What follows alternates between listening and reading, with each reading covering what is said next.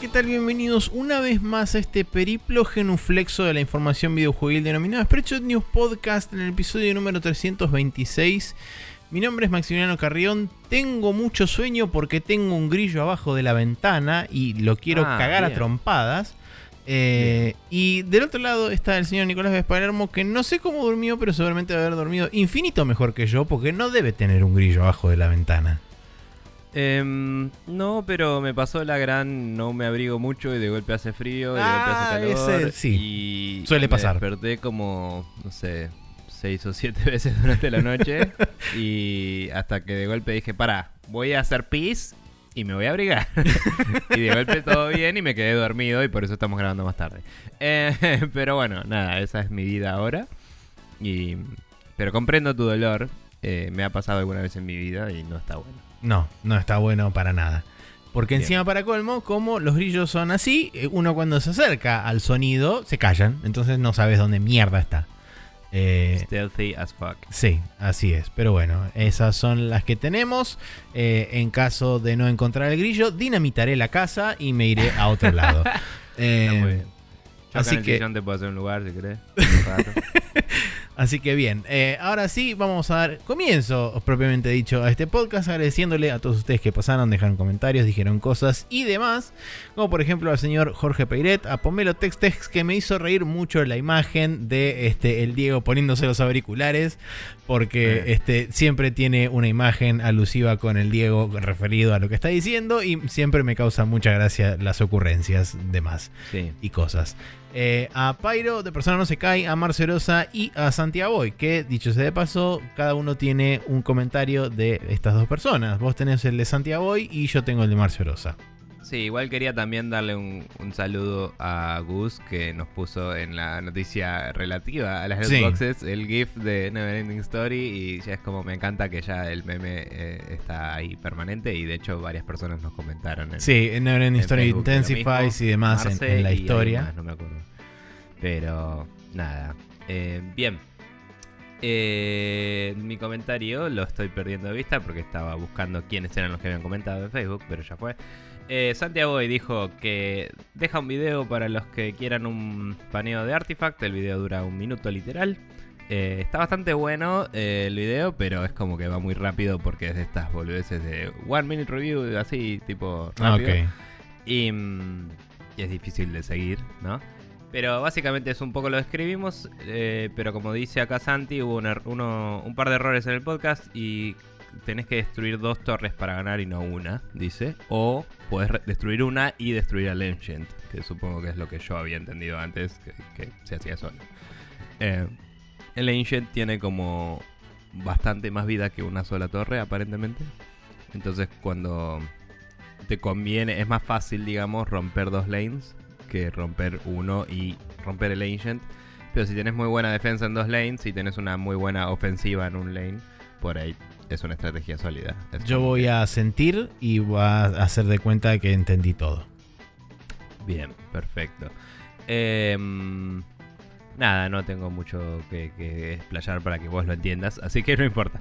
Eh, más allá de eso, dice Santi, eh, vi muchas quejas en internet acerca del precio. Tenés que pagar 20 dólares, eh, precio de Estados Unidos, dice, para comprarlo y después para jugar a algunos de los modos tenés que usar unos tickets que salen un dólar cada uno. Tengo entendido que son dos dólares, de hecho.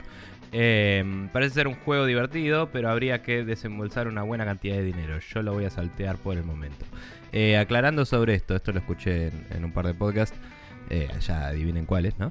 Eh, básicamente, claro. básicamente 20 dólares te dan un set de cartas básicas que tienen absolutamente todas las personas que compren el juego, que son las mismas para todos. Y creo que eran no sé si 8 o una cantidad N de booster packs que cada una te trae unas cartas. Que te garantiza Claro. ciertos ratings de, bueno, eh, una rara, una de estas. lo que Eso es lo que le agrega Eh, la aleatoriedad. Sí. El problema es que esto significa que todos tienen las mismas cartas base, ¿no? Que son muchas, no son tipo la minoría, son la mayoría. Y que estos booster packs pueden salir repetidas de las cartas base. O sea, si ya las tenés, de última sé las indestructibles, que no las puedas perder, ¿me entendés? Y, y que no te las den nunca más. en, en Magic, eh, cuando te enseñaban a jugar, te daban unas cartas que estaban marcadas como estas son cartas de principiante y no se aceptaban en ningún torneo, ¿entendés? Que era una cosa medio falopa de ellos para venderte cartas, obviamente. Obvio, sí. Em, pero eran packs que no eran aleatorios, eran packs pensados para una partida prediseñada para que hagas todo. Y a vos te daban uno y al otro le daban el otro, y a uno le tocaba el que ganaba y al otro el que perdía. Y siempre se desarrollaba igual esa partida. Y era un, un tutorial, ¿no? Y digo, no es exactamente lo mismo, pero eh, es un poco análogo esto de te doy un set que ya conozco y eso. Y, y es como que esas directamente no contaban para las cosas de verdad. Entonces, este va a ser el caso muy similar, porque en el momento que quieras vender esas cartas no las vas a vender por nada porque todo el mundo las va a tener. ¿Me entendés? Entonces, si te salen unas repetidas esas, te querés cortar las bolas. Deberían no salirte nunca. Sí. Sí, a lo sumo lo Y que bueno. podrías hacer, que no sé si lo tendrá como tiene el Hearthstone, un sistema de destruir las cartas en componentes Creo que locos lo van a. para Creo que hay o recraftear. que lo iban a poner. Bueno, en fin. Sí. Eh, sí, yo la verdad no soy adepto a este tipo de juegos, no me interesan estos tipos de juegos. eh, Por la única y principal razón que jugué Thronebreaker fue porque estaba en el universo del Witcher y porque tiene una historia que está dentro del universo del Witcher. Fue principalmente por eso que lo jugué. Eh, Em, estoy comiendo bizcochitos para. Para Rorro. para compañía. alegría de Rorro Cístaro y toda la gente que le gusta el ASMR de comida. Mm, Eh, bien. Eh, Marcio Rosa dice: Hola, vengo a discernir sobre el Hokuto no Ken. Que esto ya no, no va a estar tan lejos, spoiler alert, de lo que vamos a hablar dentro de un rato. Dice: Para mí el juego es más disfrutable conociendo la historia, más que nada porque el juego eh, no tiene una trama muy fuerte como para bancarse eh, solamente por sí mismo sin tener el background necesario. No existe la sorpresa porque no tiene impacto suficiente, solo la conexión emocional con los personajes. Justamente mi mayor problema con el juego es la falta eh, perdón, es que falla en encontrar la historia, en contar la historia original y falla en contar una historia nueva. Es como si hubieran agarrado, do- es como si hubieran hecho dos juegos en uno, quedándose corto en ambos lados. Eh, voy a expandir más cuando pasan, cuando pasemos este al now loading, pero eh, spoiler alert, va más o menos por ahí la cosa. Está bien. Eh, si Bueno. la gente quiere mandarnos un mensaje, un a- algo así, o un correo electrónico, o un Twitter, este, o, o algo por el estilo, ¿cómo hace? Bien, la gente puede mandarnos mails a spreadshotnews.gmail.com donde pueden explayarse todo lo que quieran. También pueden darnos feedback directamente en facebook.com barra spreadshotnews donde el capítulo es publicado todas las semanas, al igual que nuestro sitio oficial, obviamente. Em, también pueden comentar directamente sobre los tweets que tenemos en arroba spreadshotnews. Algunos deciden hacer eso para hablar de las noticias que posteamos. Em, y después preguntas directas pueden mandarlas también, si no, si no por mail, si son preguntas muy puntuales, pueden mandarlas por un Google Form que tenemos pineado en Twitter y eh, también en la parte de Contact Us en eh, Facebook. Que tenemos de nuevo un par de preguntas y habría que revisarlas algún día de estos, porque son- Bueno. son, poquitas, pero podemos ir agarrando algo quizás. Podemos revisarlo.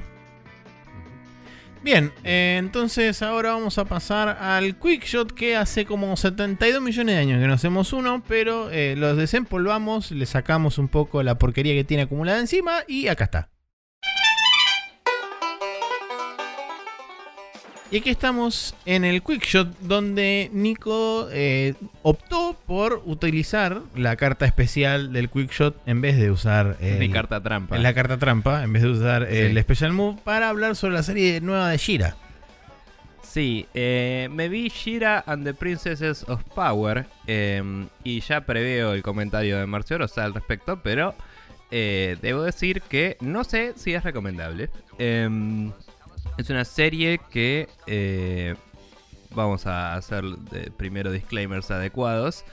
Leí bastantes de los mini cómics de He-Man hace poco y que tienen una historia totalmente distinta que lo que es la serie y eso. Eh, no los leí todos, pero los tengo todos para leer ahí en eh, medios totalmente legítimos y... y- Como siempre, y- por supuesto, sí. Y sí. em, que de hecho me quiero comprar el libro que recopila todo, pero bueno, no importa. Em, pero digamos, la serie no la veo hace mil y no la serie de Shira menos. Así que eh, sobre qué tan fiel o no es a lo original no tengo mucha opinión. Esto va a ser una crítica de la serie nueva breve. Eh, estuve viéndola y me pareció que se agarraba de esto es para nenes para salirse con la suya en algunas cosas muy imbéciles a nivel narrativa. em, que funcionan en capítulos sueltos, pero cuando lo armas como serie, eh, que se supone que hay una progresión de la historia, ¿no? Y todo es como que queda todo muy eh, desacoplado. En, en el formato Netflix de mm, el, el usuario está acostumbrado a ver 70 capítulos seguidos, eh, no funciona también. Eh, quizás sí, porque es para niños y la idea no es que los niños vean 7 horas seguidas de Netflix, porque arbitrariamente decidimos que eso es algo que puede hacer un adulto y no un niño. Pero, pero, mm, nada, es como que en, en un momento de la historia tienen que ir como reclutando la ayuda de otros personajes. Y cada vez que van a reclutar a un personaje, de casualidad en el momento que ellos van, tipo, eh, pasa algo malo. Y los ayudan a resolverlo. Y es como, bueno, dale, me voy a unir a vos. Y es como todo muy eh, caricaturesco y básico, digamos. En vez de tener un poquito de trama de fondo al respecto. Dicho eso, tiene bastante lore y cosas que están bastante piolas. Hay alusiones a Eternia eh, y a, los orígenes de Shira de, de venir de como otro mundo que, que no es Etheria, que es donde está. Y, y nada, y es como... Es un lindo homenaje, mientras que a la vez es medio básico y boludo. Y es una dicotomía medio extraña. Hacia el final se va poniendo mejor y, y hay un súper, súper obvio eh, Plot twist. factor en la res- resolución. Ah. No, no es un plot twist, es una. Es un. eh, un plot device muy usado en la. En la narrativa en general. eh, barata, por así decirlo. eh, que no voy a detallar acá, pero después te cuento. Y, y es como que era obvio que iba a pasar y pasa y es como, ok. Y fin de la historia. Y, termina bien y el final está bastante bien y no es mala, pero tampoco es tan buena. Entonces si quieren verla porque les encanta Shira, bien. Si quieren que sus hijos la vean, eh, que vean Steven Universe, que es mucho, mucho, mucho, mucho, mucho mejor. Y listo. Ese es mi review de, de Shira and the Princesses of Power. Y por eso no la puse en mi special mode para recomendarla, porque eh, hay cosas mejores. O sea, lo estaba viendo y era como, che, tendría que ver la segunda temporada de Steven Universe. Todo el tiempo. Así, todo el tiempo. Y es como, bueno, ya está. Em, nada, derivativa. eh, pero está bien. El voice acting muy zarpado. Muy bueno. No sé quiénes participaron. Pero muy buen voice acting de parte de el cast principal sobre todo. Eh, eso. Muy bien. Bueno, eh, eso fue el Quick Shot con una pequeña review de Shira and the Princess of Power. Y ahora sí nos vamos a ir a la primera sección oficial de este programa. Como siempre es qué jueguitos estuvimos jugando durante esta última semana.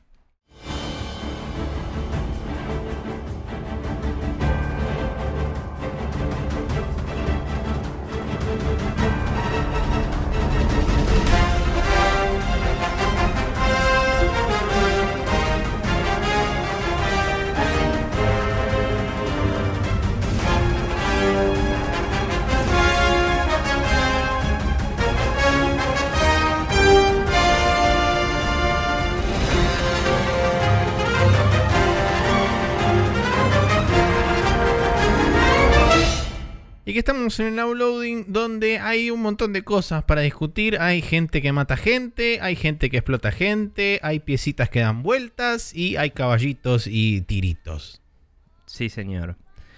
Em, acá, como tengo anotado en mis notas, jugué Red Dead Redemption 2 y Hitman 2, pero los niveles del 1, o sea, Hitman 1, pero tiene más cosas, entonces es como el 2, pero no, pero sí, pero no. Hay el primer nivel del 2, pero antes de jugar al resto y no le di bola a la historia porque me spoileaba, así que no sé eso. Eh, ¿Cuál de los dos que, hable? Y arranquemos por el Hitman 2, pero los niveles del 1, o sea, Hitman 1, pero tiene más cosas, entonces es como el 2, pero no, pero sí, pero no. Hay el primer nivel del 2, pero antes de jugar el resto, no le digo a la historia porque me spoileaba, así que no sé eso. Bien, voy a arrancar por ahí. Eh, ya pensaste que lo iba a leer de nuevo, pero no.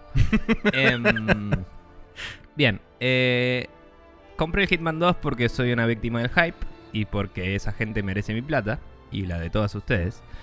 Em, y viene porque ya tenía el 1 con todo el contenido del 1 gratis. eh, que creo que vos lo has dicho, ¿no? En el podcast la vez No, pasada. no lo dijimos, lo hemos charlado durante la semana. Bueno, si se bajan el cliente gratuito, el que te trae, digamos, el tutorial, y tienen el 1, eh, ya les destraba el contenido del 1 en el 2. Automáticamente. eh, sin pagar nada. Entonces está bueno porque les agrega algunas mecánicas a los niveles del 1.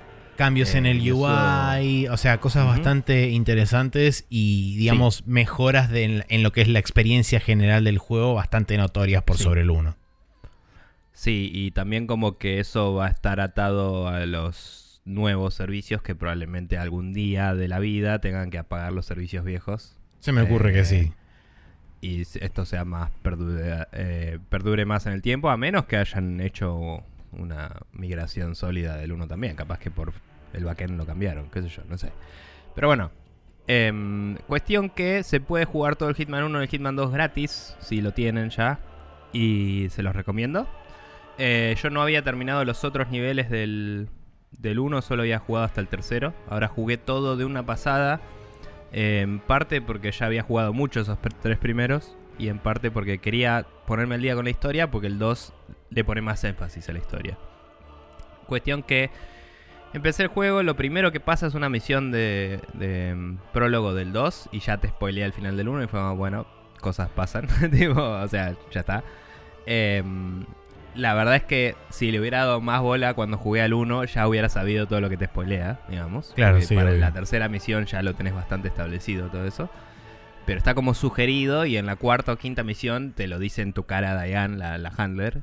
Y, y es como... "Ay". Y bueno, nada, eso. Cuestión yo- que hay... Yo estoy en una situación similar porque también jugué muchísimo París, jugué muchísimo Mm. Sapienza y después llegó Marruecos y pasaron cosas y ahí quedó. Sí. Eh, Em, así pero que bueno, nada. nada. Cuestión que eh, hay facciones Illuminati que se pelean básicamente. ok. Y vos asesinás gente de una facción en particular. Eh, y em, al final del 1, lo que pasa es que una de esas facciones te dice mejor matalos de la otra. Eh, o algo así, por así decirlo, ¿no?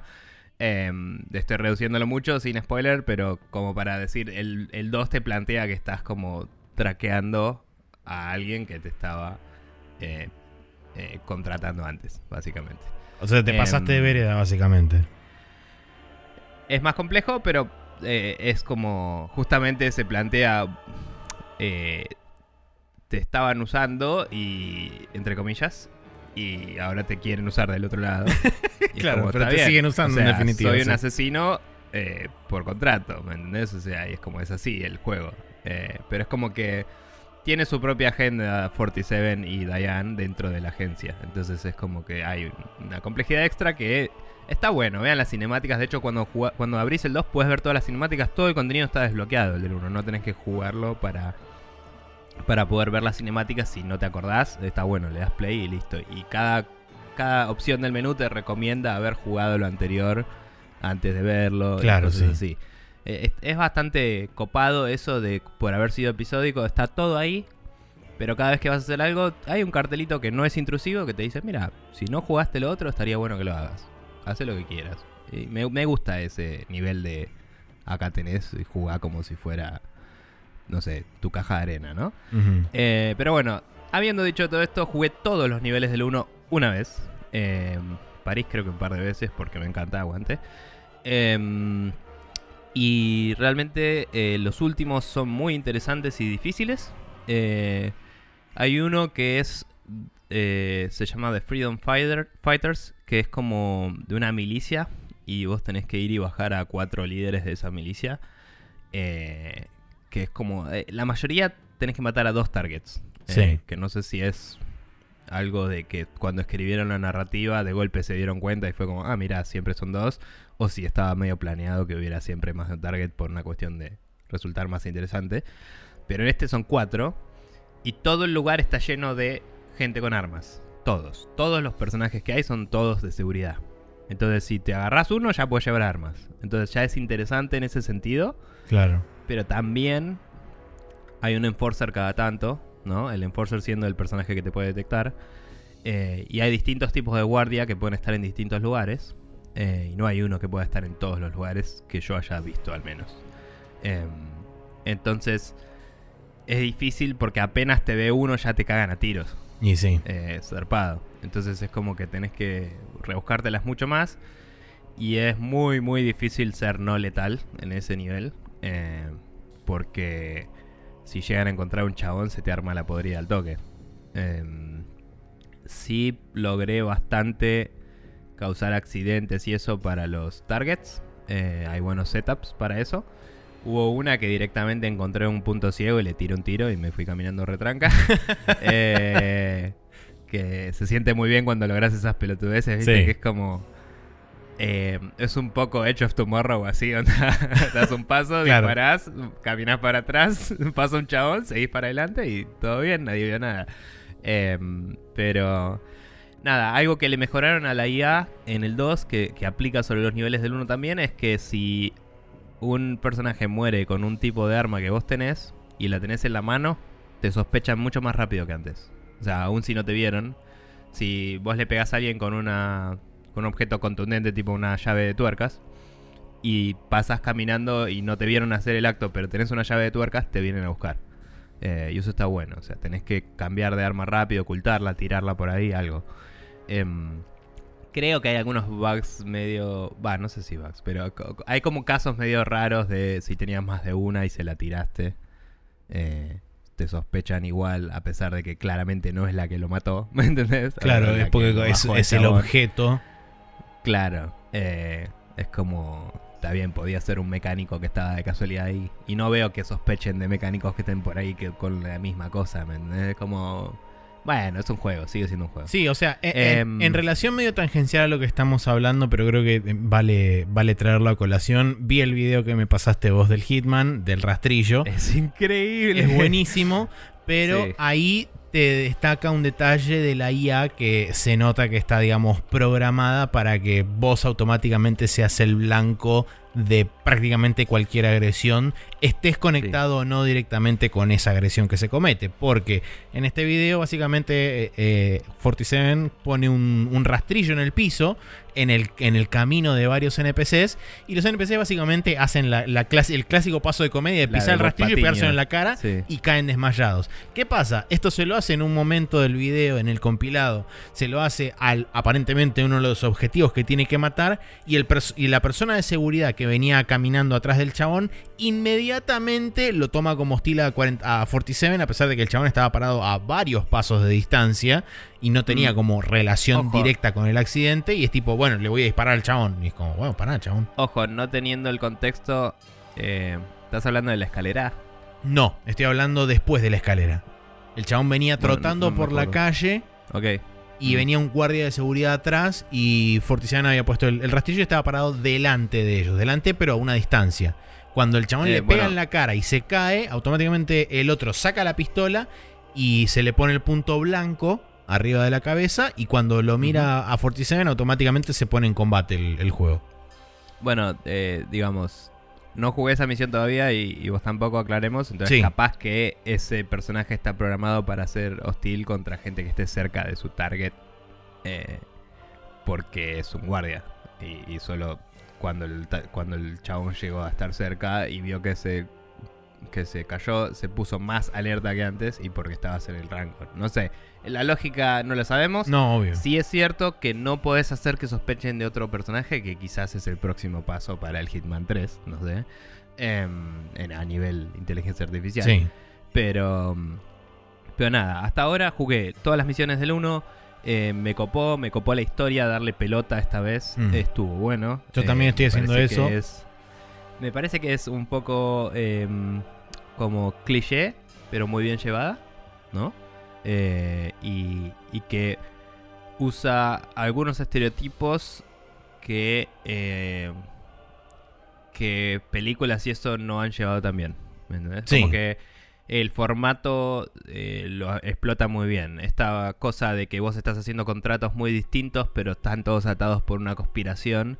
eh, se enfatiza mucho con el hecho de que cada misión la jugás en su completitud y ¿Eh? Exacto. Eh, no, pero la juegas en su completitud, mientras que en una película por ahí todo esto tendría muy escenas muy cortas que no tienen tanto desarrollo. Acá es como que vos vas jugando, de, tu handler te va contando información, puedes leer todos los dossiers de los personajes. Es como que podés meterte en cada historia individualmente y ves que cada una tiene su propio backstory. Y de golpe hay algo que las ata a todas y nunca estuvo sugerido en el backstory. Entonces es como que la conspiración es mucho más eh, narrativamente fuerte. ¿no? Además también Como- tiene, tiene algo interesante porque en los diferentes mapas, por, ej- por ejemplo yo ahora, eh, el- ayer también arranqué, arranqué Marrakech, no lo terminé, pero ya bajé a uno de los dos blancos. Es increíble. Es buenísimo Marrakech.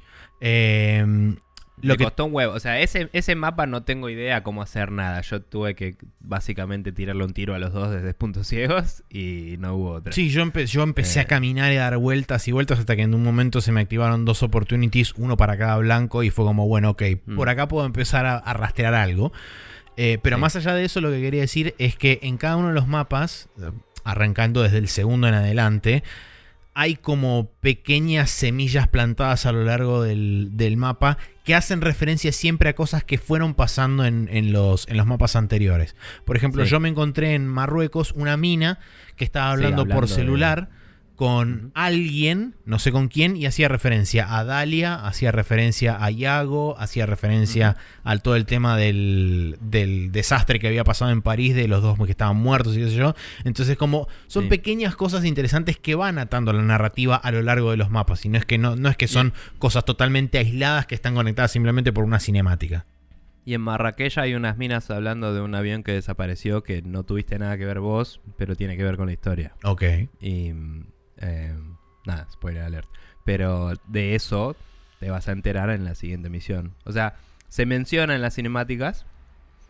eh, se había mencionado ya para cuando lo escuché a las minas hablar y fue como, uh, el avión que hablaban en la cinemática. Y. mm, eh, ¿Viste la cinemática que el chabón sale de atrás del auto? Sí. Que le dice que hay dos llaves. Sí, una la la tiene el chabón colgada en "Dos el llaves". cuello. Y le dice, déjame a mí, ese es mi problema. Sí. Y el otro como que se acuerda que había un avión donde estaba el otro. Que creo que lo mencionan ahí. No, lo del avión no lo mencionan ahí. Están hablando simplemente de la llave y qué sé yo, que no es un mensajero y que lo están usando y bla, bla, bla. Pero, para, ¿viste el, ¿viste el que abre la puerta de las llaves? No, todavía no. Eso seguramente Bueno, no sea después nada. de Marruecos. bueno, no importa. Eh, tiene que ver, perdón. Em, cuestión que ti- tiene todo ese setup, ¿no? Todo ese in-world eh, que, que está muy bueno. Y mm, el, Welcome to a World of Assassination, chaval. Eh, nada, la verdad es que está muy muy bueno cómo, cómo arman toda esa narrativa desde el juego y lo complementan con las cinemáticas. A un nivel que muchos juegos no hacen. Muchos juegos la, la separación es mucho más fuerte. Y acá las cinemáticas es como que o te justifican lo que ya hiciste o te preparan para lo que viene después Sí. eh, de una forma muy, muy válida y copada. Eh, y siempre son cinemáticas de otros personajes, no, no de Fortiseven. Sí, nunca, por lo Eh, menos hasta ahora eh, nunca vi una cinemática de él claro. propiamente dicho. Entonces está bueno eso, porque es como que ves la gente que tira los hilos de los dos lados y todo eso, y, y eso es lo que te mueve a la siguiente locación. Entonces el jugador juega con un poco más de información de la que tiene Fortiseven, eh, hasta que de golpe él, él se pone al día y hay, hay una cinemática más al final que sí es con él, ¿no? Pero bueno. Em, nada, cuestión que eh, jugué toda la historia del 1, los últimos niveles están buenísimos, estaba ese que decía, hay uno que es en un hospital en Japón que es una locura. y- Quiero llegar a ese, boludo. Quiero llegar al hospital en Sí. Hokkaido, que debe ser una enfermedad. Sí, ese me perdí. Era re laberíntico, zarpado. Tipo, está buenísimo. Hay una morgue, hay un montón de cosas. Hay un chabón que le tiene que trasplantar el corazón y podés matarlo trasplantándole vos el corazón, saboteándole el robot que hace la operación. Eh, podés, tipo, eh, sabotear el corazón y se jode. Claro. Eh, no sé, puedes hacer un montón de cosas. Em, y, y nada, y es como medio como que hay un spa también, entonces puedes disfrazarte del instructor de yoga y hacer algunas cosas. No sé, hay de todo. Eh, es buenísimo, pero solo jugué una vez a cada uno porque quería después poder seguir el 2. Claro. Eh, antes de jugar todo esto, como dijo ese párrafo largo que escribí, que nadie le dio bola dos veces, em, había jugado la intro del 2 porque cuando tenés el juego completo es lo primero que pasa, se abre antes el menú, ¿viste? El- los juegos que arrancan ya con un prólogo. Eh, ese prólogo ya te spoilea el 1 y es una casa donde estás yendo a buscar a alguien, eh, buscar información de alguien, ¿no? No hay nadie en la casa, entras, encontrás un par de cadáveres, medio, ok, eh, y, y vas buscando data y cuando encontrás algo se dispara un scripted event que caen un montón de chabones. Como que cae la persona que estabas buscando, abre la puerta y tiene un montón de guardias y entran a revisar Claro. la casa también. Como que, no sé, vos estabas buscando a alguien y esta mina también o algo así. Y tenés que salir de ahí y matar a esta persona. Em, y básicamente eso lo hice muy rápido, como que no la pensé mucho, eh, porque dije después lo voy a jugar bien cuando haya jugado el 1. Pero muy bien diseñado, toda la casa es bastante interactiva, te- era muy arquitectura moderna, re loca, y tenía un montón de paneles que subían y bajaban persianas y cosas así que cambian la visibilidad de los, de los guardias. O sea, vos podés Claro. cerrar todas las persianas y que es lo que yo, yo cuando estuve dando vueltas por la casa que te estás infiltrando, yo no sabía si había alguien o no, en realidad si te fijabas en el mapa no había nadie, pero como no había jugado nada del 2 dije, bueno, capaz que el mapa funciona distinto, no tengo una puta idea. Entonces iba cerrando todas las persianas y cuando llegaron yo ya tenía la ventaja de que si salía no me iban a ver. O sea, na- nadie de adentro iba a ver hacia afuera. o Y viceversa, claro. porque toda la casa era de vidrio. O sea, me hubiera salido un poco más caro si no abría todo. Si no cerraba todo. Y, y nada, bajé un solo un par de guardias y me pude escapar tranquilo. Eh, y de hecho, como decía, no quise meterme mucho en la historia porque lo iba a jugar después.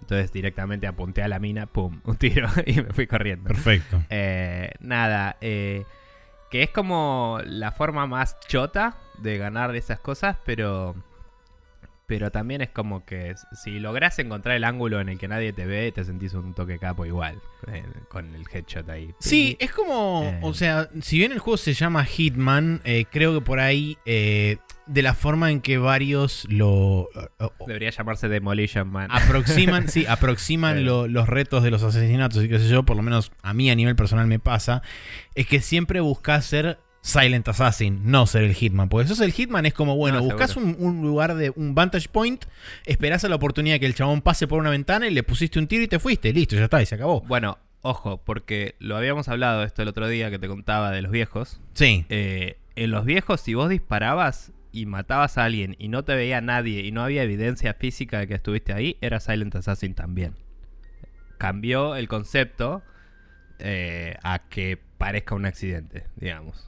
Y es como todo bien, pero si parece un accidente, no sos Silent Assassin. De hecho, en los viejos, el reporte final era un diario que decía se murió tal persona Hmm. y detallaba cómo se murió medio proceduralmente, ¿no? Y cuando lo matabas con un accidente no decía nada. Decía tipo, se murió en un accidente, bla, bla, bla. Y listo. Y tu ranking era Silent Assassin. claro, ¿Me sí, sí, sí, entiendo.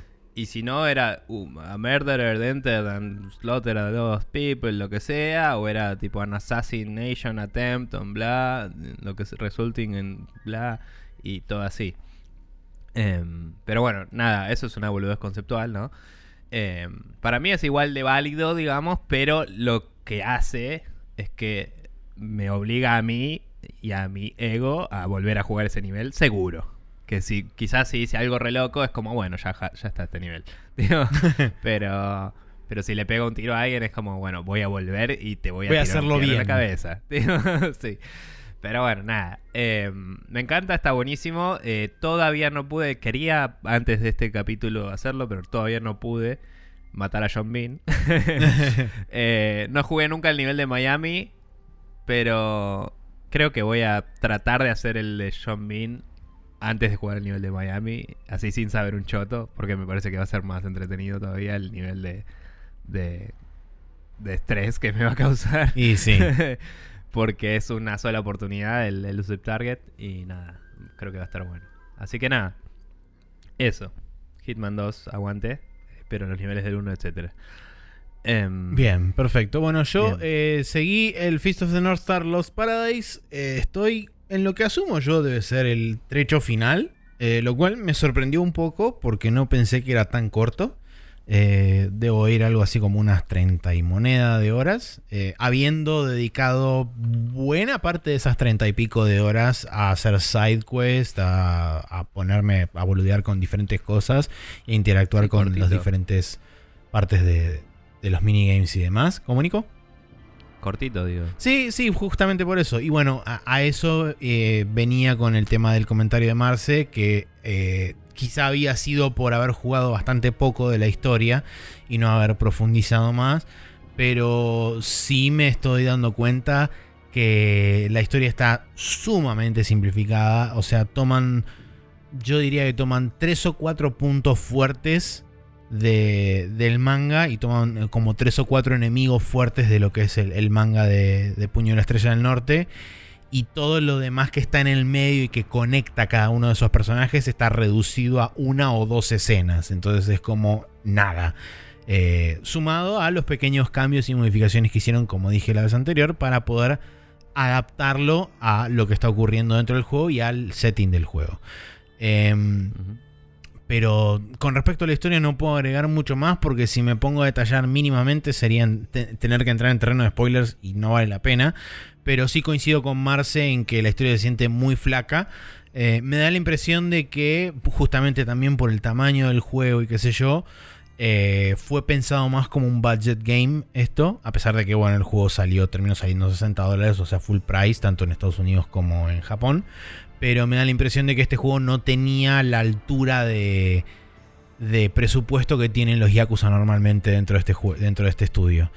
Y después con respecto al, minigame del cabaret, eh, lo que pasó es que lo, lo arranqué.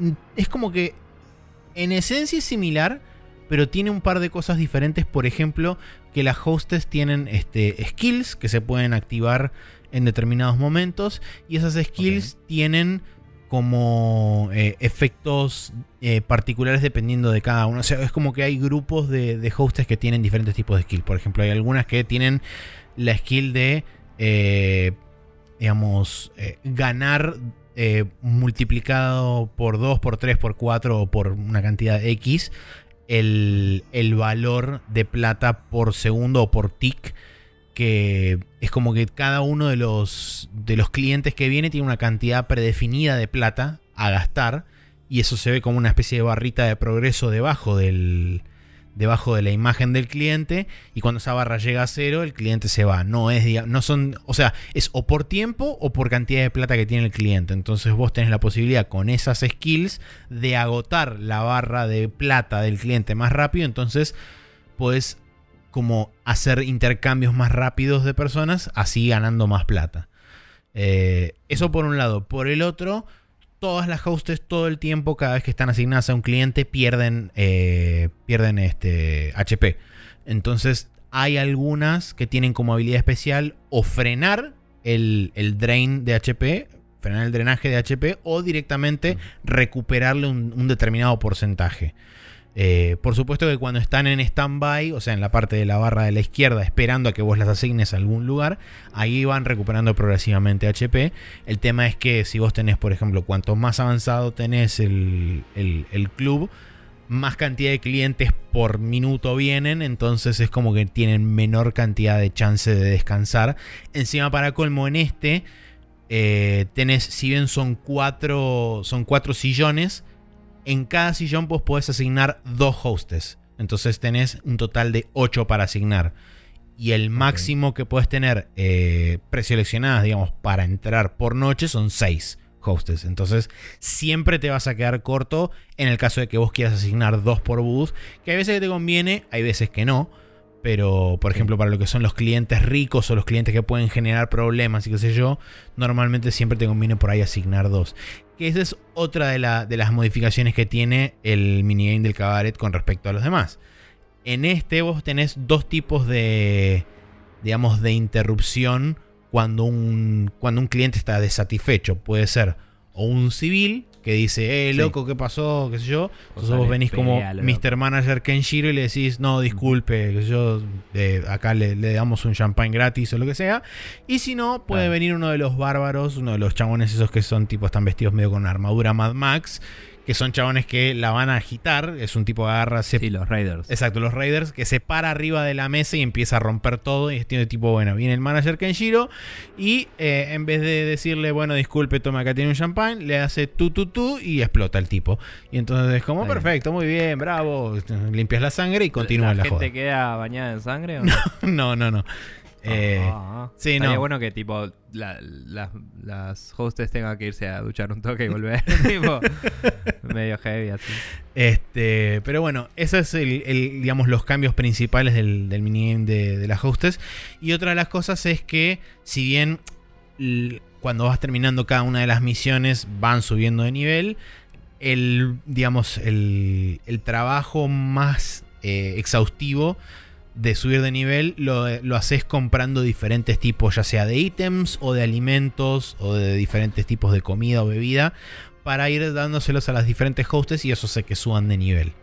Eh, a la larga eso te sirve para que tengan mayor resistencia en los stages posteriores, pero no, no es, digamos, súper necesario tenerlas super leveleadas, porque encima para colmo el nivel máximo es 99, cosa que ni en pedo voy a llegar a hacer. Eh, pero bueno, eso. Eh, por otro lado, a ver qué otra cosa más había. Ah, como dije la vez anterior, eh, y me pareció que era así, eh, en determinados momentos cuando estás peleando contra grupos de, de raiders por la calle, como pasa en el Yakuza que te enfrentas a grupos de personas que te cruzan por la calle, te miran mal y te cagas a trompadas.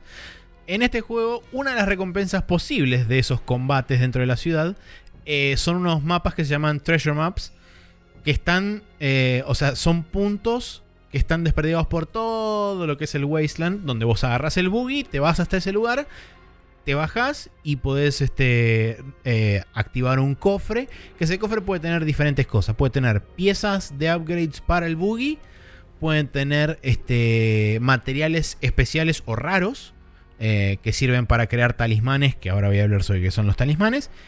Y la otra cosa que pueden tener son canciones para justamente cuando vas andando en el buggy podés ir desbloqueando nue- nuevas canciones. Hasta ahora me encontré eh, dos o tres canciones nuevas, las cuales por supuesto una vez que encontré la canción del Outrun no se escucha otra cosa más que Outrun mientras vas andando por la Wasteland, porque obviamente... ¿No eh, está la de Daytona?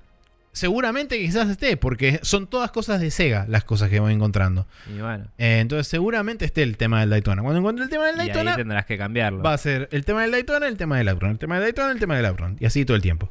Eh, y bueno, como dije antes, los talismanes. Los talismanes son una especie de, de boost o de, de- de buff que te puedes dar a vos, ya sea estando en el, en el buggy duran- durante las corridas en el desierto o cuando vos estás como Kenshiro persona, porque tienes como dos, dos aplicaciones.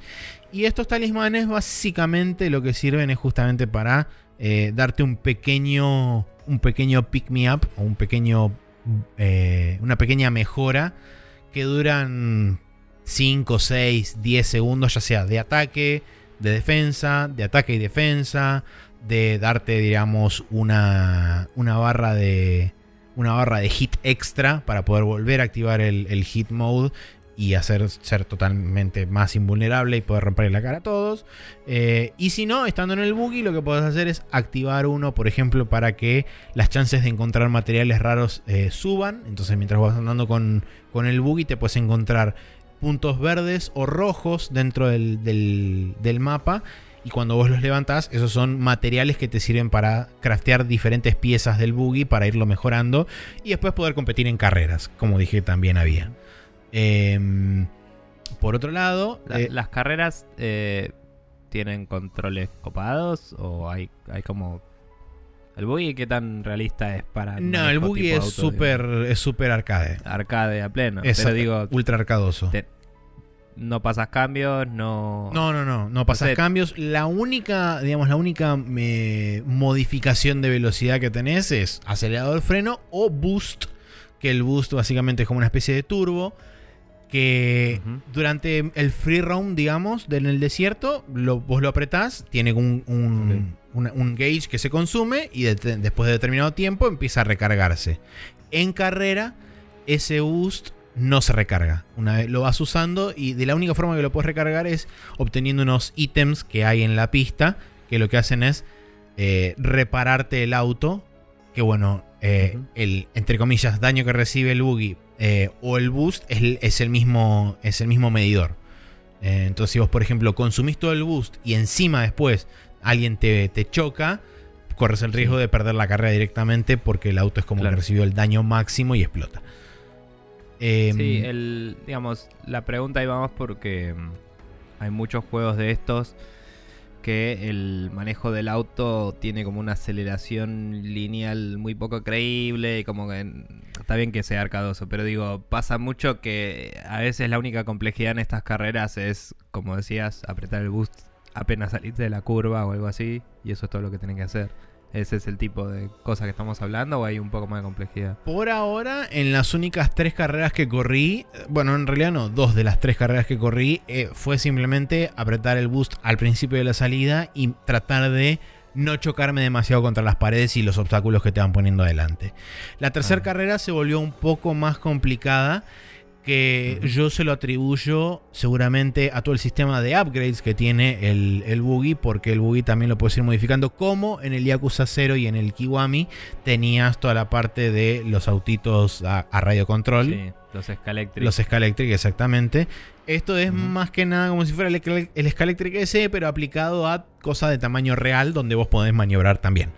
Eh, y en cuanto al, al manejo en sí del buggy, se siente medio gomoso, si querés. El, el tema de que se, es como que se desplaza demasiado.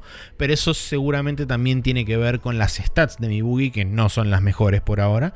Eh, a medida seguramente de que le vaya incorporando piezas más copadas y de más alta gama, se me ocurre que el manejo va a ser un poco mejor. No es que tampoco es incontrolable, pero si te mandas un par de cagadas, puedes terminar haciendo un trompo y quedando mirando para el otro lado. Em, entonces, en ese sentido, eh, es como, bueno, tenés que correr con cuidado.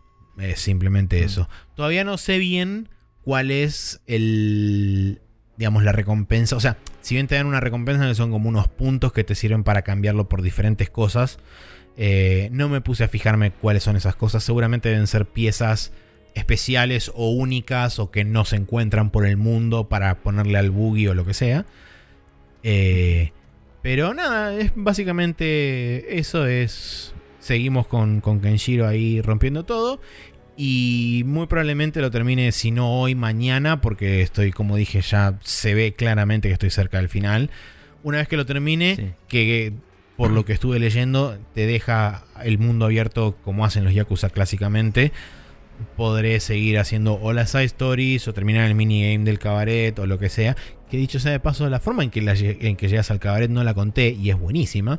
Vos venís caminando por la calle y de repente te chocas eh, con una vieja. No, no te chocas con una vieja, sino que hay una vieja que tiene una vasija eh, en las manos y hay dos chabones que la están queriendo, este, la están queriendo primerear para quedarse con la vasija y robarle toda la plata qué sé yo. Entonces viene Kenshiro caminando así repancho por la vida, ve esto y dice, un momento, usted señor es malo, no voy a permitir este asalto, se acerca, lo caga a trompadas y en el, en el medio de cagarla a trompadas es como que la empuja sin querer a la vieja, la vieja tira la vasija a la mierda, se rompe en mil pedazos.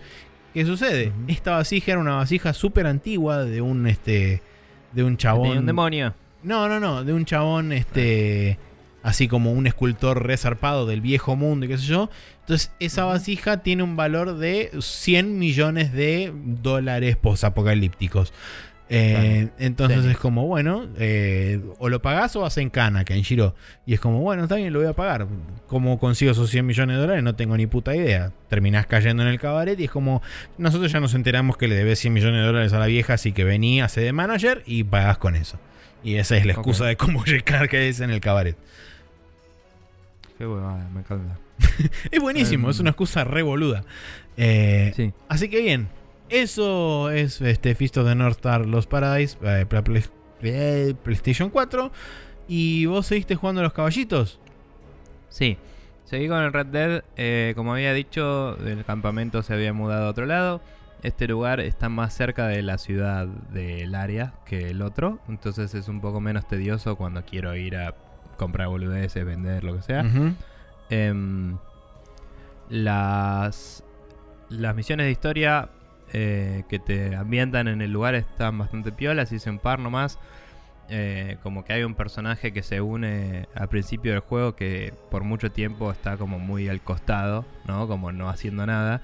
Y de golpe acá se pone, se pone a ser parte del grupo y lo empezás a conocer un poco más. Y em, pasa un poco esto de... eh, ayer lo, de- lo discutía con un amigo y sacaba nuevas conclusiones, ¿no? De esto que hablaba de la, la forma rara en la que funciona la narrativa. De esto es como que vos estás básicamente jugando a la vida de este chabón y pasan cosas. No es que vas con una dirección eh, propuesta, ¿no? De tengo este objetivo en mi vida. Claro. Entonces, en un momento, para mostrarte cómo es esta ciudad y esta área, eh, hablas con el chabón, con el dog, no, el dog no, eh, el principal, no me acuerdo el nombre del, del capo de la banda. Dutch. Eh, en este momento, Dutch, eso, no me salía, era con D. Em, y, y el chabón te dice, che, vamos a pescar, y es como, bueno, dale. Y es una misión de historia principal, o sea, vamos a pescar, ok. Ok. Y en el camino te cruzas con unos chabones, eh, sheriff y, y un warden, como se llame, que llevan un prisionero. Llevan varios prisioneros y uno es eh, uno que conoces de la historia. O sea, ya lo había visto yo y, estaba ahí. Eh, cuestión que eh, pasan cosas, se escapan de la carroza de los otros y el tuyo se queda ahí. Entonces Dutch los trata de convencer de que es bueno y que lo liberen. Mientras vos vas a perseguir a los otros como para caer bien a los, a los de la ley, ¿no? Eh, Te subís a un tren, te cagás a piñas con todos, no les puedes tirar tiros, entonces es un poco más de acción así, mano a mano, en el tren en movimiento, está bastante buena la escena. Em, los agarras todo y como que después los acompañás a la ciudad a llevar a los, a los chabones. Te muestran un poco la ciudad así nomás, de pasada, y te llevan al lugar del sheriff y es como, bueno, eh, nada, gracias por todo, mucho gusto, gracias Roberte, ¿no? Y mm, como vos venías escapándote de la ley en el otro lugar, Dutch te dice, acá vamos a tratar de jugarla bien y quedar bien con esta gente y por ahí nos podemos amigar, pues este sheriff es medio pelotudo y nada, todo así, ¿no? Como que los trata re de boludo. Cuestión que, si volvés a la cosa del sheriff después, hay otra misión que es como de ir y atrapar a unos también. Y te dan, te, de- de- te deputizan, digamos, ¿no? Te ponen una estrellita de deputy. Em, y como te ponen eso, básicamente, y la narrativa va para este lado. De hecho, en la ciudad no puedes usar pistolas en esta parte porque Dutch dice que no. Entonces es como que en esta área no podés. Es como que estás jugando una vida más tranquila, digamos, más como del lado de la ley. Puedes hacer todo lo que quieras igual fuera de esa ciudad, pero como que se te empuja para ese lado.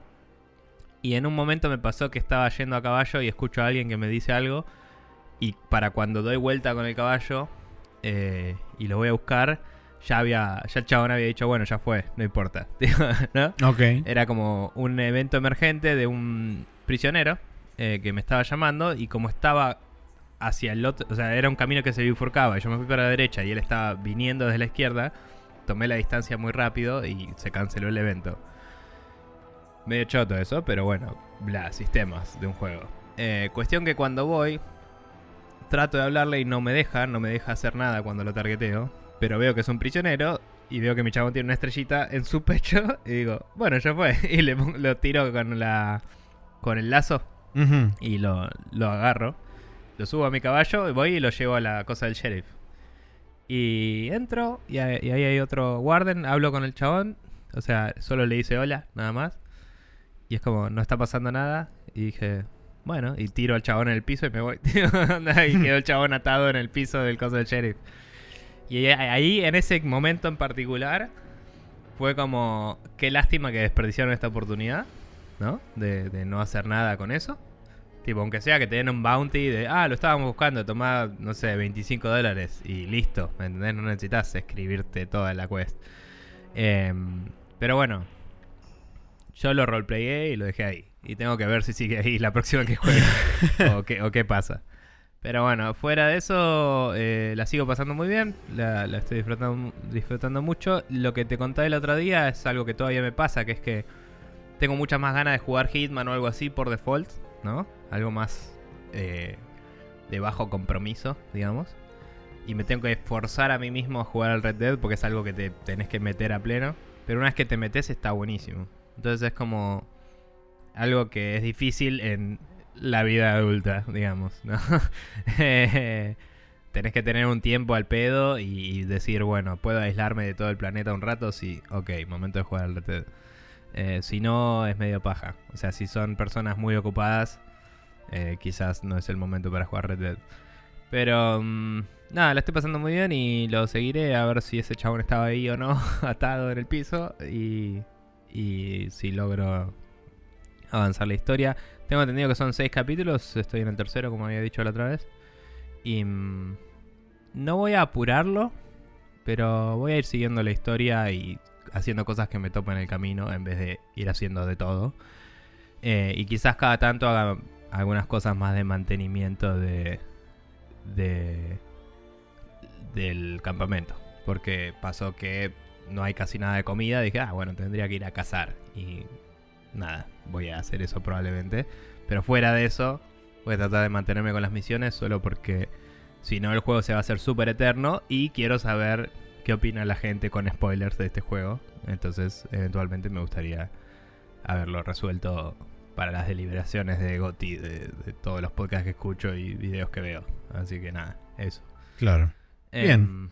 Bueno, eh, yo por eh, mi último juego, digamos, de, de hoy, de esta semana, eh, finalmente cedí ante la presión autoimpuesta por mí y por la demo que me había encantado y me compré el Tetris Effect. Lo bajé y me lo puse a jugar.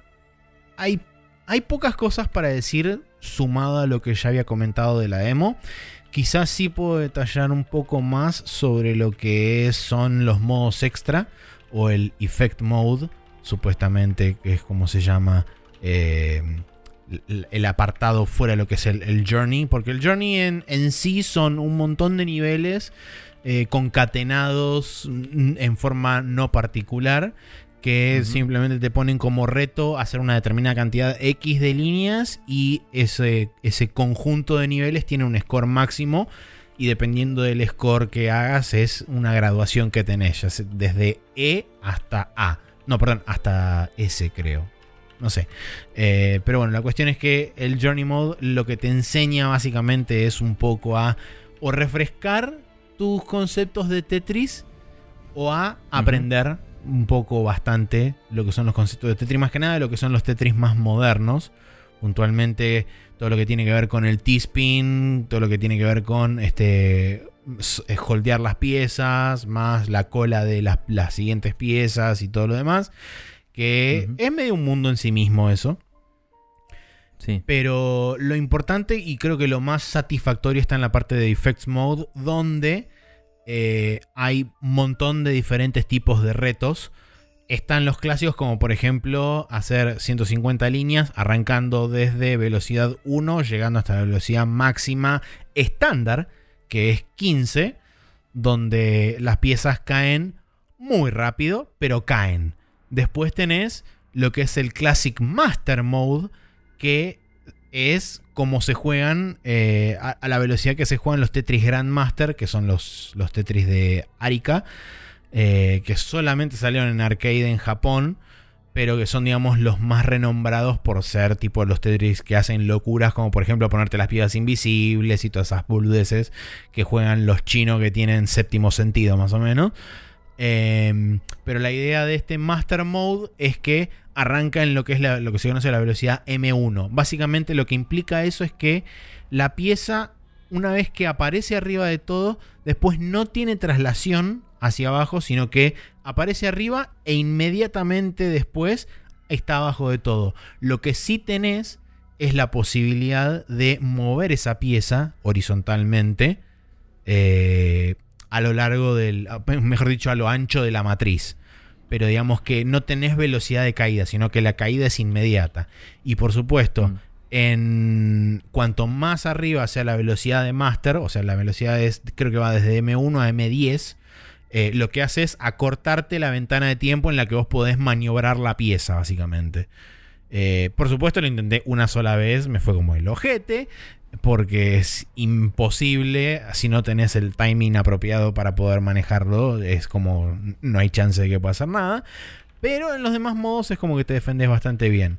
Otros modos tienen, por ejemplo, hay uno que se llama Mystery, que lo que hace es básicamente te va poniendo diferentes estatus o te va modificando diferentes condiciones dentro de una, dentro de una ronda de Tetris. Por ejemplo, eh, en determinado momento te dice no puedes usar el hold. Entonces, por una determinada cantidad de segundos, tenés que consumir todas las piezas que te vengan sí o sí.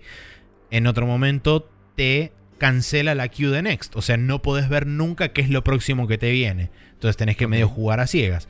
En otro momento te dice, eh, bueno, la próxima pieza que te viene tiene el triple de tamaño. Entonces tenés un, un Z block que es así gigante y que va cayendo así pa, pa, pa, y te ocupa eh, un tamaño enorme y después es como, bueno, ok, lidia con eso. Eh, Mm. Y este después está el, más hijo de puta, que es que te flipea verticalmente eh, la matriz. Entonces arriba es abajo, izquierda es derecha. Eh, y las piezas, los determinos ah, caen hacia arriba. Costados. También te, te cambia los costados. Sí. Y supongo que podrías dar vuelta al control y listo. Podés dar vuelta al control, sí. Eh, pero eso lo puedes hacer mientras las piezas te caen a velocidad lenta. Cuando están cayendo a velocidad 9 o 10, es como que no tenés demasiado tiempo para dar vuelta al control. A gata sí tenés tiempo para andar Hacés la vertical. Claro. no. Eh, pero bueno, ese es uno de los modos que también es muy divertido. Después hay otro que se llama All Clear, que básicamente son eh, diferentes setups de, piezas que pueden ser simples o compuestas, donde te va enseñando. toda la pantalla. ¿Cómo? Tienes que limpiar toda la pantalla. Claro, donde te va enseñando cómo con diferentes composiciones de piezas vos podés limpiar una pantalla entera. Por ejemplo, con, un T, con una T y una S, puedes ponerla en, formas particulares para poder limpiar cuatro líneas diferentes. O, por ejemplo, con un cubo y una L, o con un, este, o con un line block y este, un cubo. Entonces es, como que te va mostrando diferentes formas de combinar los tetriminos de forma tal que puedas limpiar o puedas barrer la matriz y dejarla limpia. Es, digamos, el objetivo. Eh, después hay otro también que está muy bueno, que es el de em, limpiar unos, unos, cuadrados de colores que eh, lo que van haciendo es creando como, como ruido a través de, la matriz. Entonces vos tenés como una matriz irregular armada, como si hubieras puesto piezas en desorden, y arranca más o menos en la mitad de la matriz. Y después, bueno, te empiezan a caer piezas y tenés como eh, cuadrados particulares iluminados. Y cuando vos vas limpiando esos cuadrados, la matriz obviamente va bajando, además de las líneas que haces. Cuando limpias todos los cuadrados, se suma un nivel desde abajo y te aparecen cuadrados nuevos. Entonces, la idea es limpiar la mayor cantidad de cuadrados de esos de colores posibles en una cantidad de tiempo determinada, que creo que son 5 minutos, una cosa así. Mm. Eh, Está bien. Eh, esos son los modos principales. Eh, y la verdad que es súper, súper, súper entretenido. Y es uno de los pocos juegos que, por lo menos en los que yo me di cuenta conscientemente, que el 100% de mi atención está capturado en el juego y que estoy prestándole absoluta y completa atención a lo que está pasando en pantalla sin siquiera este, desviarme en lo más mínimo por cualquier ruido, sonido, lo que sea. También creo que ayuda mucho la, la ambientación en general que da el juego a través de la banda sonora, a través de las luces y cosas locas que van pasando alrededor de, alrededor de la matriz del Tetris y demás. Eh, que es una, o sea, si bien es una experiencia que es súper enfocada y, digamos, demanda, por lo menos de mi parte, demanda el 100% de la concentración, en ningún momento se vuelve estresante a pesar de eso. Y eso creo que es un, valor muy, muy importante.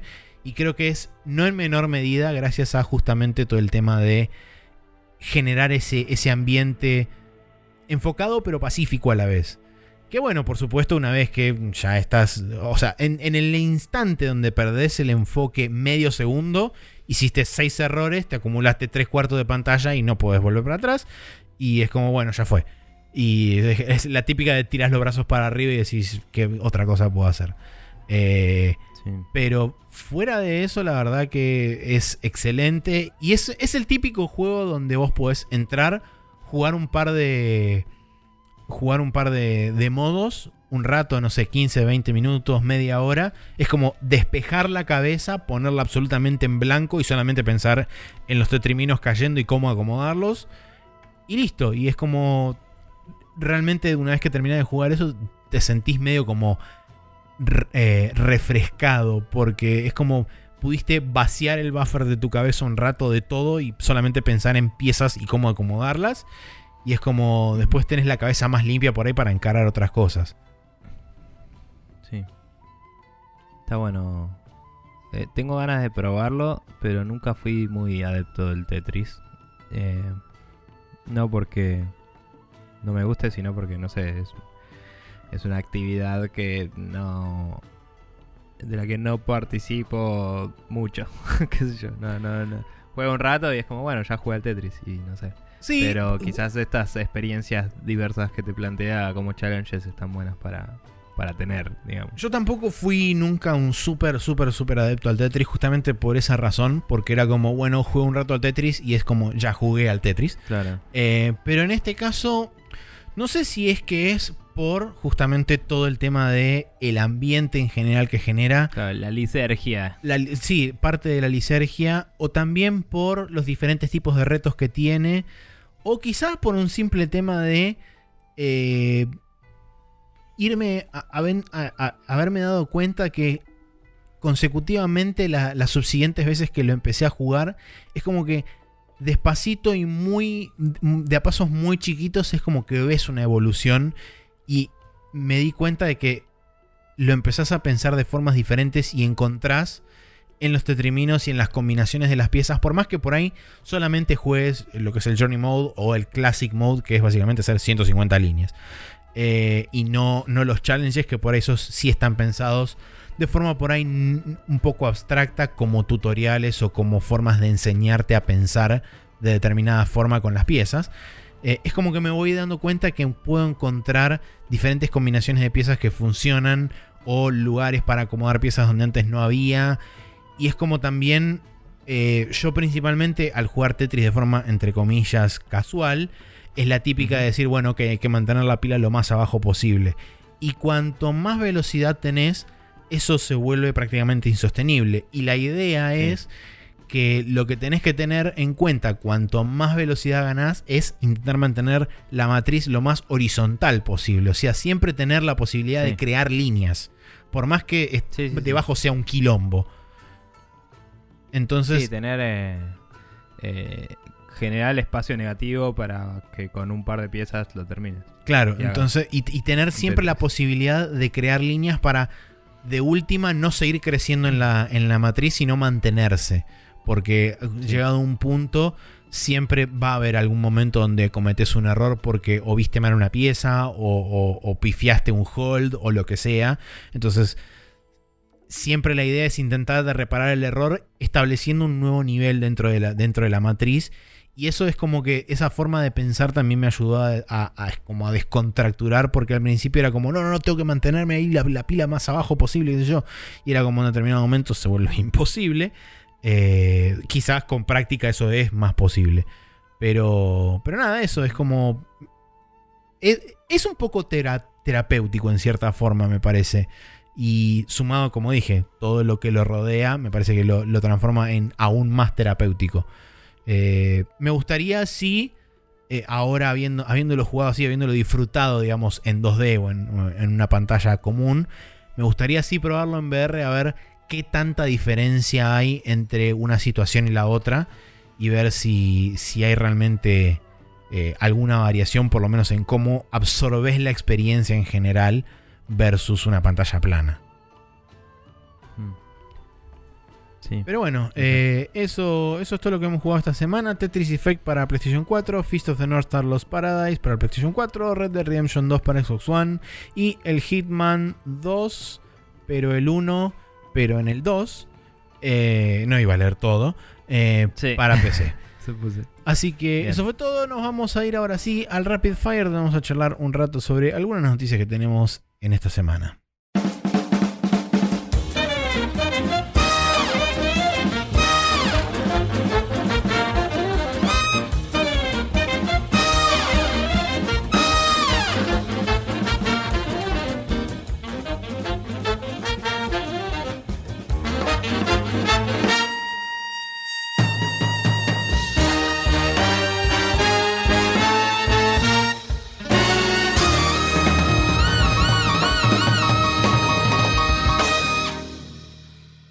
Estamos en el Rapid Fire, donde tenemos algunas noticias para charlar esta semana. No hay demasiado porque nos acercamos cerca de fin de año y solamente lo que hay en todos lados son ofertas, Black Friday, Cyber Monday, la mar en coche, bla. Pero eh, entre Sí. todo ese despelote logramos rescatar algunas cosas, como por ejemplo que Skybound. Eh, espérate que estoy abriendo la nota. Ahí está. Eh, Skybound eh, reveló que finalmente retomaron el trabajo en la última en la última temporada de los juegos de The Walking Dead, los que previamente eran de Telltale, con eh, aparentemente buena parte del personal, por supuesto no todo, porque hubo gente que consiguió, afortunadamente consiguió trabajo poco tiempo después de haber quedado en la calle debido al cierre sorpresivo de Telltale, pero digamos que con un porcentaje aceptable de gente que participó en esos juegos eh, o en la creación de, de la- de lo que venían siendo los primeros dos episodios, van a seguir desarrollando el juego hasta el final. También comentaron sobre la desaparición de algunos juegos en Steam, particularmente sobre los juegos pertenecientes a las temporadas anteriores de The Walking Dead. Dijeron que Sí. están haciendo la transferencia de derechos y qué sé yo, que les va a tomar quizás un tiempo, un par de días, dijeron, pero que la idea es que todas las, todas las temporadas anteriores de los juegos de The Walking Dead, si no están, vuelvan a estar a la venta y vuelvan a estar disponibles para comprar y que no les van a cobrar lo lógico, no les van a cobrar nada extra a la gente que compró la temporada completa de, The Walk- de- esta final, temporada final de The Walking Dead, eh, sino que simplemente una vez que los juegos vayan, los dos capítulos que faltan vayan saliendo, se les van a, se les van a dar como corresponde por haberlos pagado en su momento. Mm. Eh, nada, suponíamos que iba para este lado la cosa de, de la transferencia de derechos y todo eso. Pero nada, es bueno saber que eh, se está tratando de terminar el laburo y vamos a ver a dónde va después la cosa. Sí, No sé. l- lo que. Por eso hice hincapié en el tema de. Solamente hablan de los juegos de The Walking Dead. Habrá que ver qué sucede con el resto, que son. Eh, Sammy Max, Jurassic Park, eh, Monkey Island. Quizás algunos de esos eh, los pueda disputar Double Fine o pueda arreglar con Disney. No, creo Double Fine porque en realidad las remakes y todas esas cosas, o mejor dicho, las los remasters los hicieron ellos, pero licenciando desde Disney, ¿no? Em, no sé cómo fue bien la verdad. Pero bueno. Porque creo que los derechos de todo eso lo tiene Disney porque eran de LucasArts y ahora LucasArts es de Disney. Sí, o sea, lo- los remasters de. Perdón, los remasters de. De los juegos que hicieron, sí, en. En Double Fine, los hicieron gracias a Disney, sí. Hicieron un, un contrato con ellos. Ok. Y los otros. No sé si hubo otros. Sí, No, no, puntualmente estaba pensando en desde. Tentacle Monkey, no, no el Monkey Sí. Island, el Food Throttle y el Green Es Fandango que- y todos esos. Es que esos eran todos de, de Tim Schaffer y me parece que Tim. eh, o, o él se acercó a uno de Disney o uno de Disney se había acercado, lo había dicho en uno de los de los videos que hizo, viste, cuando estuvo con Two Player eh, Productions. Eh, creo que se le acercó uno de Disney que era medio fanático de los juegos de LucasArts y cuando concretaron la compra eh, le dijo, che, ¿te gustaría rehacer los juegos en los que participaste, básicamente? Porque son esos tres, ¿no? Son los juegos que diseñó él o que Claro. co-diseñó. Em, y bueno, y los viejos, los de los remakes de Monkey Island, que los hicieron bajo la firma de LucasArts cuando era todavía de George Lucas, digamos, de, de Lucasfilm. em, esos habían reunido a todo el equipo, pero eran separados de Double Fine y todo eso, era todo Lucasfilm. No sé. Claro, por eso habrá que ver si, si a Disney le interesa relicenciarlos para que alguien los pueda publicar o no. Pero bueno, eso ya es un tema aparte. No sé. Ni idea. Pero bueno. Eh, bien, la siguiente noticia que tenemos es que Valve silenciosamente descontinúa el Steam Link. Eh, no, no dieron alguna razón en particular, solo dijeron que van a seguir dándole soporte al hardware correspondiente y a eh, aplicaciones para iOS y Android que están haciendo de Steam Link. Em, lo cual básicamente hace énfasis en el hecho de que no, no se llegó a adoptar tan masivamente como le hubiera gustado. Eh, lo descontaron muchas veces, se ha podido comprar a tan bajo precio como un dólar un par de veces el Steam Link. Em, y nada, se está se siguió liquidando y liquidando para que se vayan agotando el stock que había, digamos y van a ya dejaron de producirlo y van a discontinuarlo. No... Sí, me llama la atención que, porque usualmente siempre lo que se eh, lo que se rumoreó alrededor de esta bajada de precio bastante agresiva de parte del Steam Link es que estaban intentando liquidar remanente de, de inventario para poder sacar una versión 4K, o sea, para hacer este una versión Ultra HD o lo que sea, pero aparentemente eh, quizás lo anuncien más adelante, pero no No sería el caso. no sería el caso. Por lo menos a Em. priori viendo cuál fue la, la reacción y el- los comentarios de Valve. Simplemente que dijeron, bueno, sí, llegó hasta acá, nos vamos a dedicar a hacer las apps. Eh, yo creo que mm, originalmente ese era el sentimiento, pero pasó tanto tiempo desde que empezó a haber esos descuentos, porque lo primero que pasaba era que estaban a 5 dólares y ya era como cuánto, Eh, un 10% de lo que salía no- normalmente, que era como 50, 60 dólares al principio. Eh, que yo Creo que sí, salía 50 era algo dólares, así. me parece. Eventualmente creo que habían bajado el precio permanentemente a 15, como que salía 15 dólares o algo así. Entonces, eh, esos fueron los rumores en un principio, pero después pasó tanto tiempo de nada que me parece que literalmente la gente se fue olvidando de ello. Y me parece que no está mal Valve en enfocar sus eh, sus esfuerzos de streaming a lo que es mobile, porque es lo que hace su competencia, digamos. Eh, Sí. En general, poder hacer que todos los devices streameen en vez de sacar un device que streamee. Dicho eso, em, en unos años no me sorprendería que salga una nueva versión que tenga nuevas features porque los celulares se hacen cada vez más poderosos y este hardware se va a quedar viejo. Entonces, o em, miran los números y ven que les conviene seguir con celulares y nada más, o en unos años sacan un sucesor. Pero ahora no lo necesitan realmente, me parece. Quizás la demanda surja cuando este se quede viejo y toda la gente que sí compró pida otro. Y ahí habrá que ver. Eh, pero no, no, no creo que el install base hubiera crecido mucho más si lo mantenían. digamos. Eh, no sé, eso. Sí, También, o sea, pensá que hay mucha gente que tiene. eh, no sé si pueden correrlo, pero hay mucha gente que tiene para streamear computadoras chicas, digamos. eh, em- o Rokus o em, Fire, ¿cómo es Amazon Fire? Lo que sea. Y eh, Apple TVs y todo eso. Entonces, como quizás es mejor empezar a desarrollar apps para todo eso que, que hacer esto. No sé. Ni idea. sí, Pero bueno. puede ser. Eh, bien, la próxima noticia es que...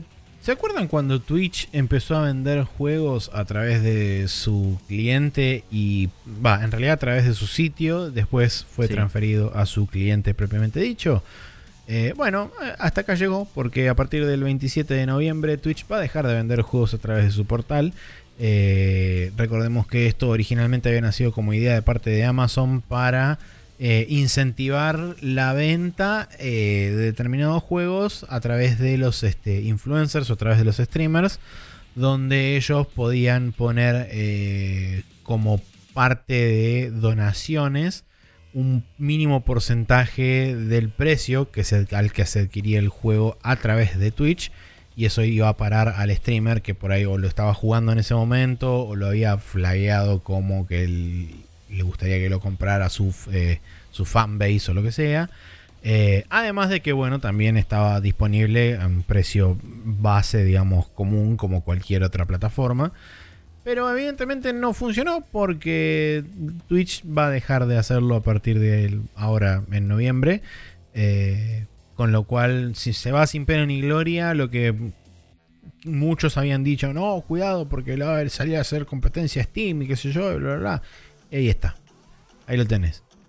Eh, eso fue. pasó sin pena ni gloria el, el coso este de.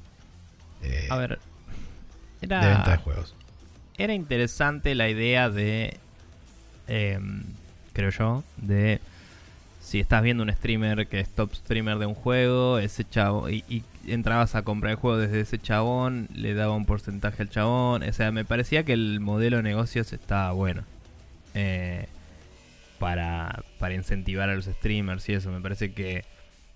Eh, no sé si todos los términos eran súper felices porque no me metí mucho a investigar, pero me parece que era una idea eh, que se acoplaba bien a su propia plataforma.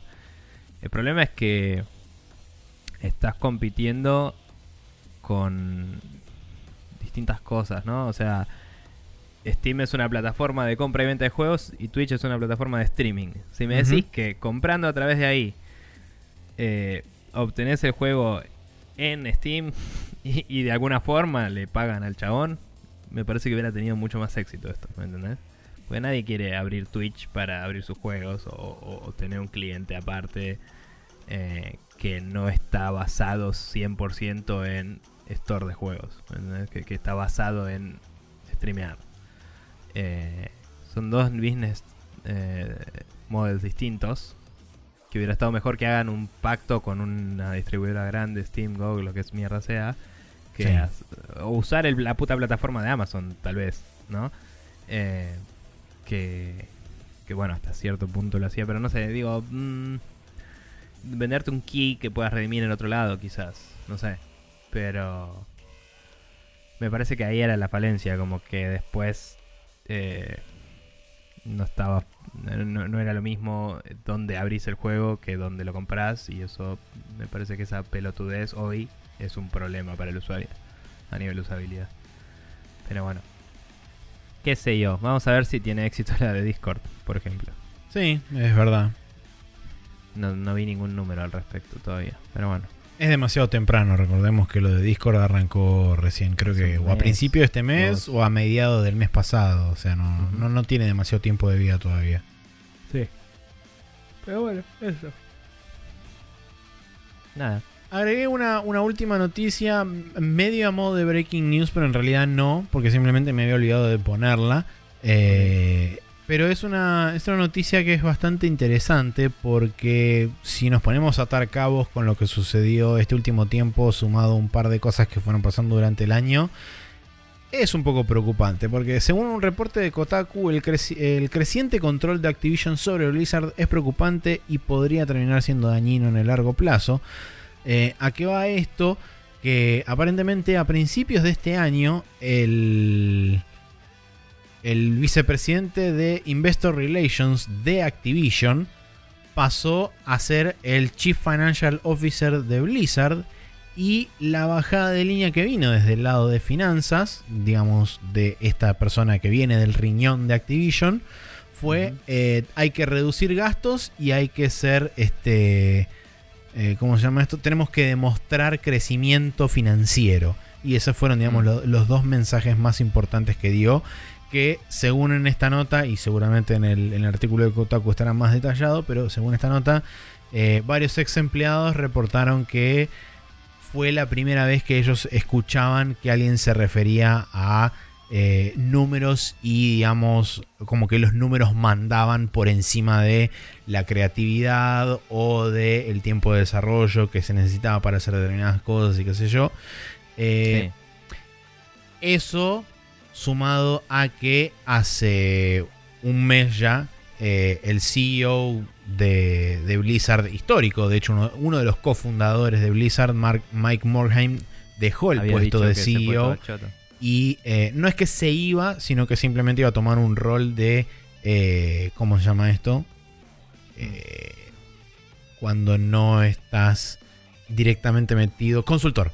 Iba a tomar un, rol de consultoría con respecto a Blizzard, pero que iba a seguir conectado, digamos, con la empresa y bla, bla, bla, pero que ya no iba a ser este Chief Executive Officer, que es un poco la figura con la que tendría que lidiar eh, Activision directamente a la hora de proponer determinadas cosas y qué sé yo. Eh, y también con el cambio, digamos, de enfoque con respecto a, por ejemplo, que hace poco también salió una nota que no sé si es el actual CEO o fue alguien dentro de Blizzard que dijo que actualmente se están trabajando con todas las IPs de, de Blizzard para transformarlas a mobile. Eh, o sea, para, para Mm. hacer versiones mobile de todas las IPs de Blizzard que hoy existen. O que hoy Eh, tienen fuera- en uso, mejor dicho. Fuera de la influencia de Activision que estamos hablando, eh, yo creo que eso puede ser un tema aparte de, de volcarse al mercado asiático, porque en China los celulares siguen siendo la forma más fuerte de, de jugar videojuegos, digamos. Sí, sí, sí, Em. seguro. De hecho, se refirieron también al tema de que parte, buena parte de la existencia de Diablo Immortal es dado que en el mercado de China hay una gran Sí. demanda por ese tipo de juegos. Seguro.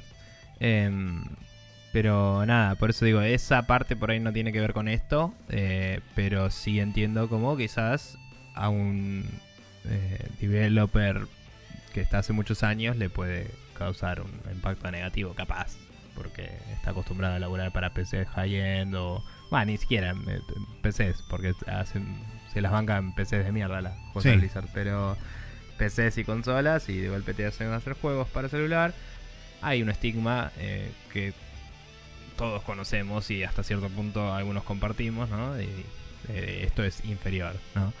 Em, pero bueno, nada, es feo, sí, cuando de golpe todo es liderado por los números. Eh, no, no como, como he mencionado varias veces, laburo en software, no en videojuegos, pero pasa y hay que a veces hay que pelearla un poco para decir, che, todo bien con los números, pero hay que arreglar estas cosas porque tiene que andar mejor y después tiene que hacer plata. o sea, sí, seguro. eh, no sé, es, es difícil a veces. Sí, digamos Em. que el- el- la, mm, mm, la- preocupación de parte de la- las- la- el área financiera, si querés, de Activision, viene por Sí. el lado de que desde Overwatch eh, no sacan una IP nueva. Y bueno, previo a Overwatch, hacía como 10 años que no hacían una IP nueva. Claro, Pero digamos que sí, eh, Overwatch puso las expectativas demasiado altas para lo que puede producir Blizzard y al haber ya pasado dos años desde, el último lanzamiento de un juego y aparentemente no habiendo nada nuevo en el horizonte, es como que desde el lado de Activision también eh, le van a meter ahora más presión aparentemente a Blizzard para que, para que los ciclos sean más cortos. Eh, esa fue otra de las cosas también que se mencionaban dentro de, dentro de las, de las declaraciones que estaban intentando empujar para que los ciclos de desarrollo fueran más cortos, haciendo que seguramente eh, los juegos quizás tarden menos en salir, pero no creo que tengan el nivel de polish que suelen tener los juegos de Blizzard si se les apura el, si se les apura el desarrollo. Porque usualmente siempre lo que sucedió en Blizzard históricamente fue el juego a salir cuando esté terminado. Eh, no sé, yo cuando salió el Overwatch es como que no cambié mi expectativa de Blizzard. No, no dije, uy, ahora van a salir siempre IPs nuevas. Pero fue como interesante ver que Blizzard hiciera algo nuevo y era como, uh, a ver qué pasa con esto. Y cuando salió realmente estuvo bueno. Em, no se colapsaron los servidores de login, a diferencia de otras, de otras franquicias que tendrían ellos. Y, mm, y nada, es un, es un gran juego y muestra lo que pueden hacer los tipos. Entonces es como que, por un lado querés que hagan cosas nuevas, pero por otro lado querés que lo hagan por motu propio y no porque numeritos, ¿no? Eh, Seguro. como que no es la forma. Eh, Overwatch no hubiera pasado si no hubieran fracasado como tres veces seguidas en hacer otro MMO. No, no sé, y, no pinta que este nuevo reinado de terror permita ese tipo de iteraciones.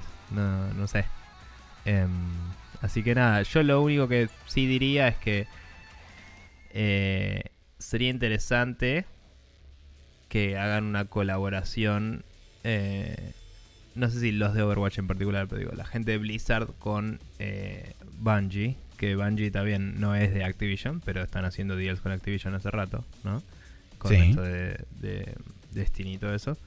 Digo, quizás aprovechar los contactos de Activision para, para hacer como proyectos conjuntos entre distintos developers y, Blizzard podría traer nuevas visiones a IPs que existen de última o eh, nuevas eh, franquicias compartidas, ponele. Eh, pero no sé, son ideas, qué sé yo. Sí, habrá que ver cuál es el, futuro ahora de Blizzard y su interacción con Activision o su fusión o su absorción o su desaparición. Cualquiera de esas acciones pueden ser posibles. bien, Calendario para esta semana que arranca el día martes 27 del 11 o 27 de noviembre con el Darksiders 3 que sale para Windows, PlayStation 4 y Xbox One. El Spin Tires Mud Runner American Wilds Edition para Nintendo Switch, que es el juego ese de el barro más este, dinámicamente mm, copado y zarpado del mundo. Em, el miércoles 28 de noviembre tenemos el Artifact justamente para Windows, Mac y Linux. El día jueves tenemos, día jueves 29 del 11 tenemos el Parkitect para Windows, Mac y Linux. Y el viernes 30 de noviembre tenemos el Ark Survival Evolved para Nintendo Switch y el Fighting EX Layer para Windows. ¿Cuántos personajes tiene el roster de Fighting EX Layer al final? Eh, creo que con todo el DLC eran 20. O 22, una cosa así. No, no sé mucho sobre ese juego, me doy cuenta. Es como que vi dos o tres videos nada más. No, no sé qué modelo de negocios tiene, qué, qué onda. Sea, sé que es un precio normal y DLCs, pero no sé si planean actualizarlo de Infinitum o si eventualmente van a sacar secuela, no, no sé. Eh, creo que la idea es, eh, una vez que terminaran con todo el DLC que iba a salir ahora, hacer una suerte de Season 2 con más luchadores y después de ahí ver a ver qué pasaba. Pero hasta, donde recuerdo haber leído me parece que era venía por ese lado. Pero no sé, no sé exactamente mucho más tampoco. Está bien. Así que bien, bueno, eso fue el Rapid Fire de esta semana. Ahora vamos a pasar a la Main Quest, donde vamos a retomar lo que hablamos, no la semana pasada, sino la anterior, hablando sobre la segunda parte de Dude, Where's My Money?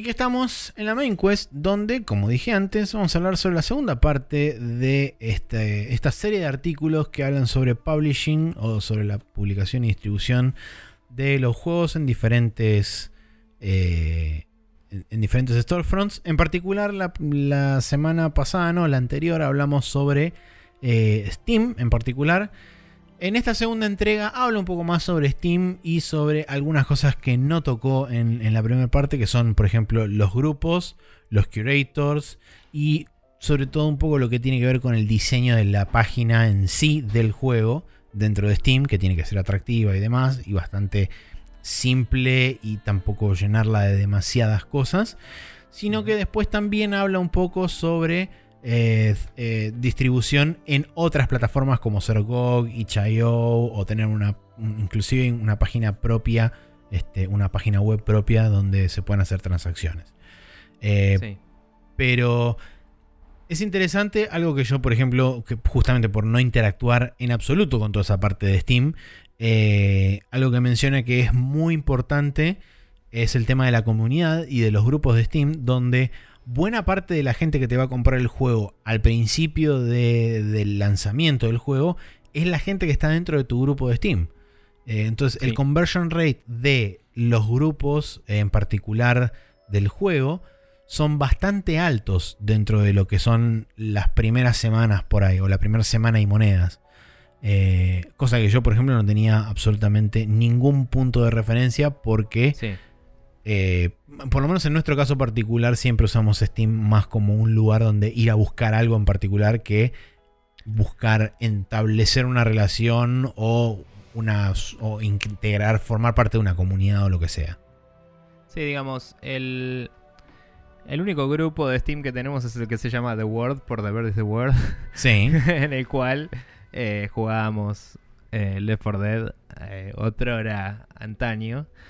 Eh, pero convengamos que no somos el usuario promedio de Steam, nos informamos por nuestra cuenta, escuchamos infinitos podcasts y tenemos una visión un poco más eh, del eh, Big Picture, no, no pun intended, em, de lo que son los juegos y la industria hoy en día. Eh, pero sí es cierto que esto te da como una visión de, eh, como dice un amigo, eh, Doña Rosa, ¿no? Tipo, Doña Rosa eh, abre Steam y si es lo único que usa para informarse de los juegos de PC y no, no sigue sitios ni nada, sino que todo lo ve en Steam, eh, tiene sentido que cuando le llega alguna publicidad de un juego que le interesa, se suscriba al grupo donde recibe las noticias, porque si solo depende del storefront, no va a haber un choto, porque se pierde entre todo lo demás. Seguro. Em, es interesante, o sea, la gente que, que usa Steam como plataforma es como. Es como que lo, si lo pensás, es como la gente que usa eh, eh, Xbox o PlayStation, ¿no? Es como su sistema operativo. claro, sí, sí, sí. Entras ahí, tenés tus amigos, tenés eh, justamente los grupos, los parties donde te metes a jugar, las voice chats, eh, todo. Y tiene sentido tratarlo de esa forma porque es un ecosistema cerrado en el cual la mayoría de la gente de PC juega. Es una realidad, ¿no? Em, entonces es, es interesante esto y lo vemos medio desde afuera porque no sé, nuestra cultura por lo menos la nuestra de nosotros dos es bastante distinta, pero la mayoría de los amigos que conocemos, quizás por ser medio de nuestro palo, ¿no? Eh, no parece tampoco caer por ahí. Entonces no sé si en Latinoamérica esto es representativo o no, o, en, Argentina al menos, eh, pero en Estados Unidos y, y en los países que mueven más guita pareciera ser el caso. Em, nada, eso ya es interesante de por sí.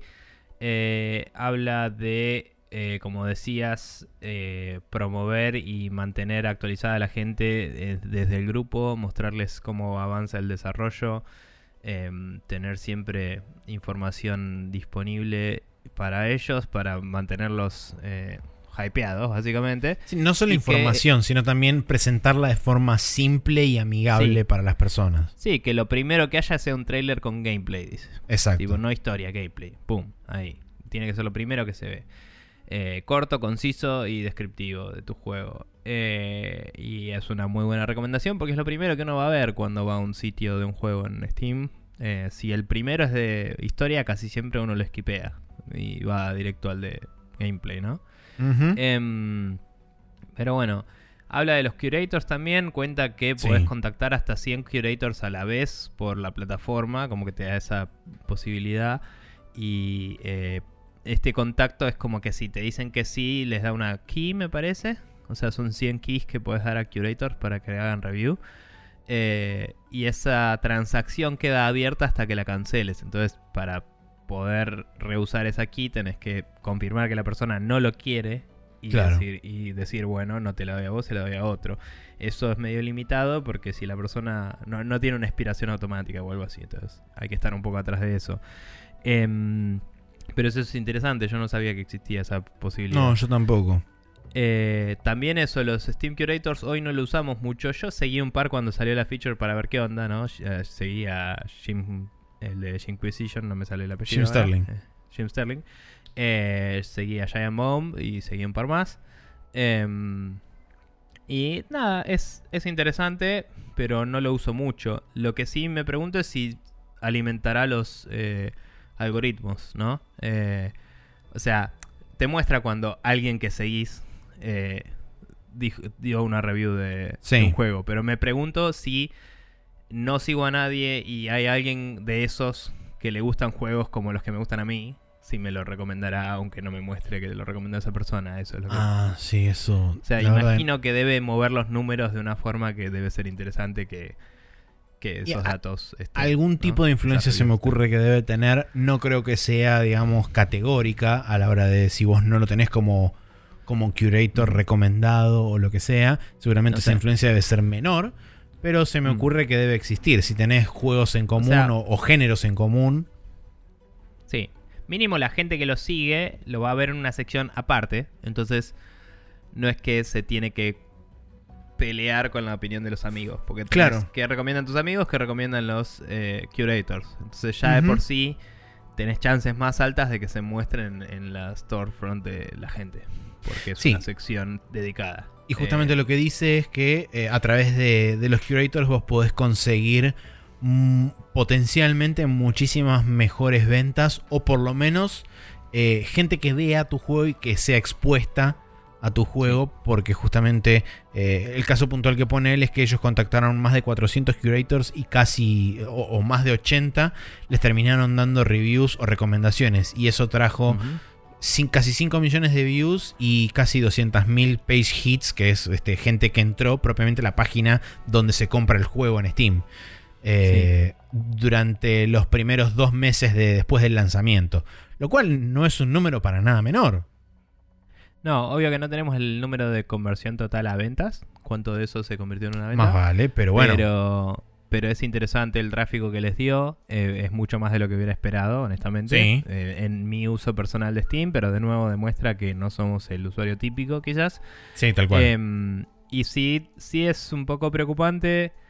em, porque digamos, todos estos artículos apuntan quizás a un indie que la tiene clara en algún aspecto, ¿no? Es como, bueno, ya tenés tu juego hecho y puedes dedicarte al marketing, o eh, ya sacaste algún juego y fracasaste, esto quizá te ayuda, o algo Claro. así.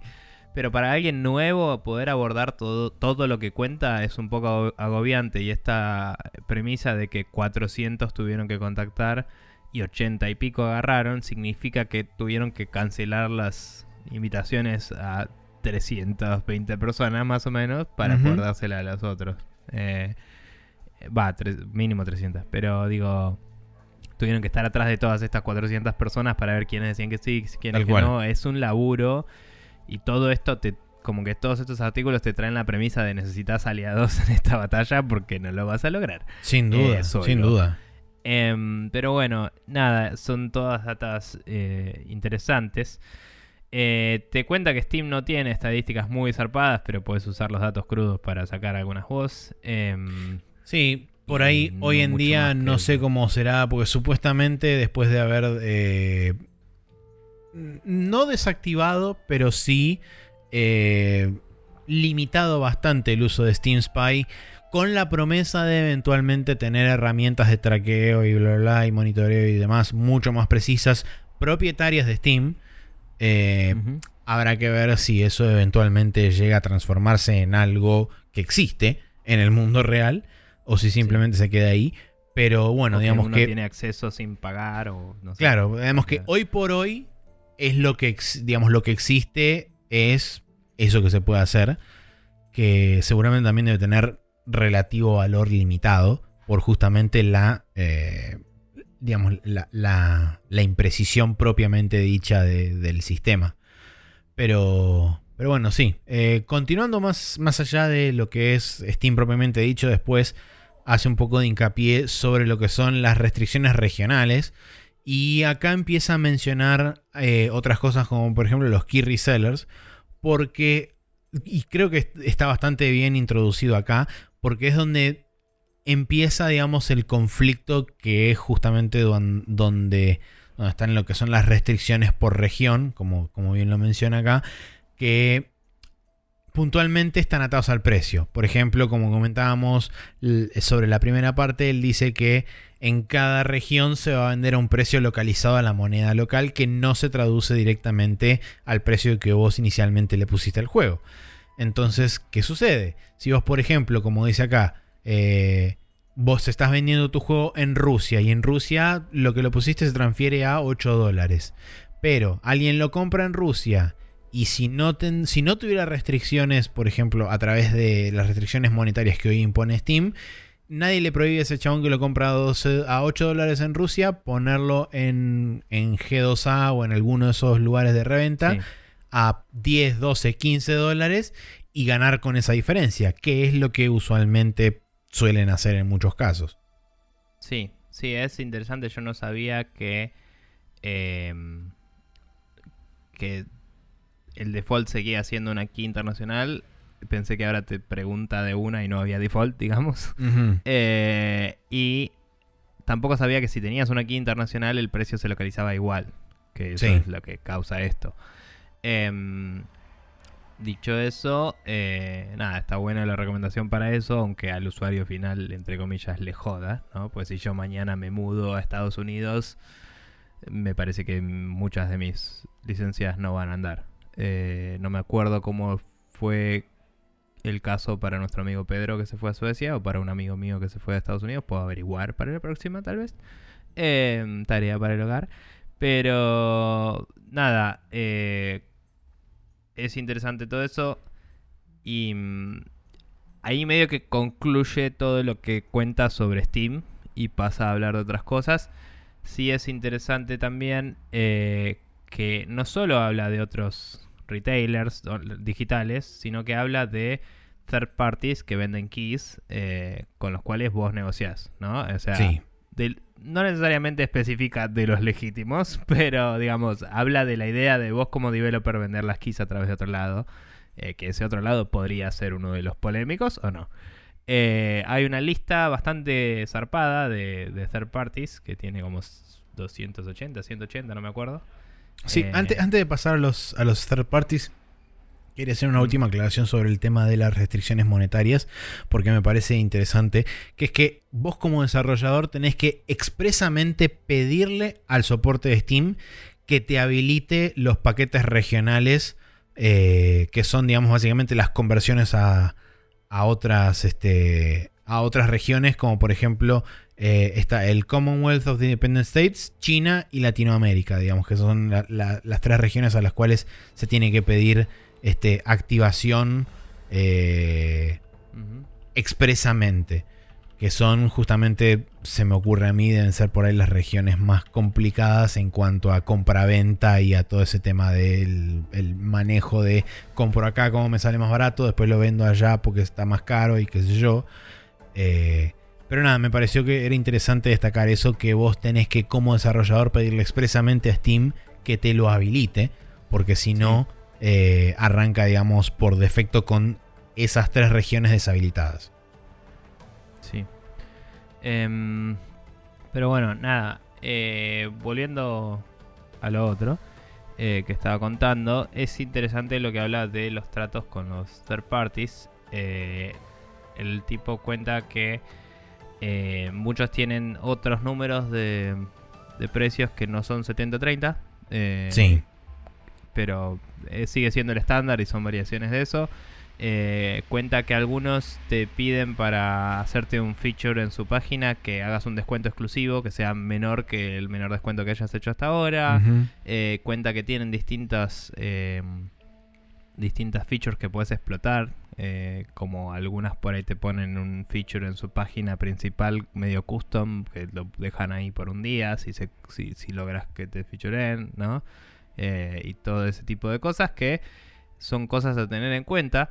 Hay demasiados sitios de estos, como decía, hay una lista que se va completando por un montón de developers que le van metiendo ahí y colaborando en un, en un Google Sheet.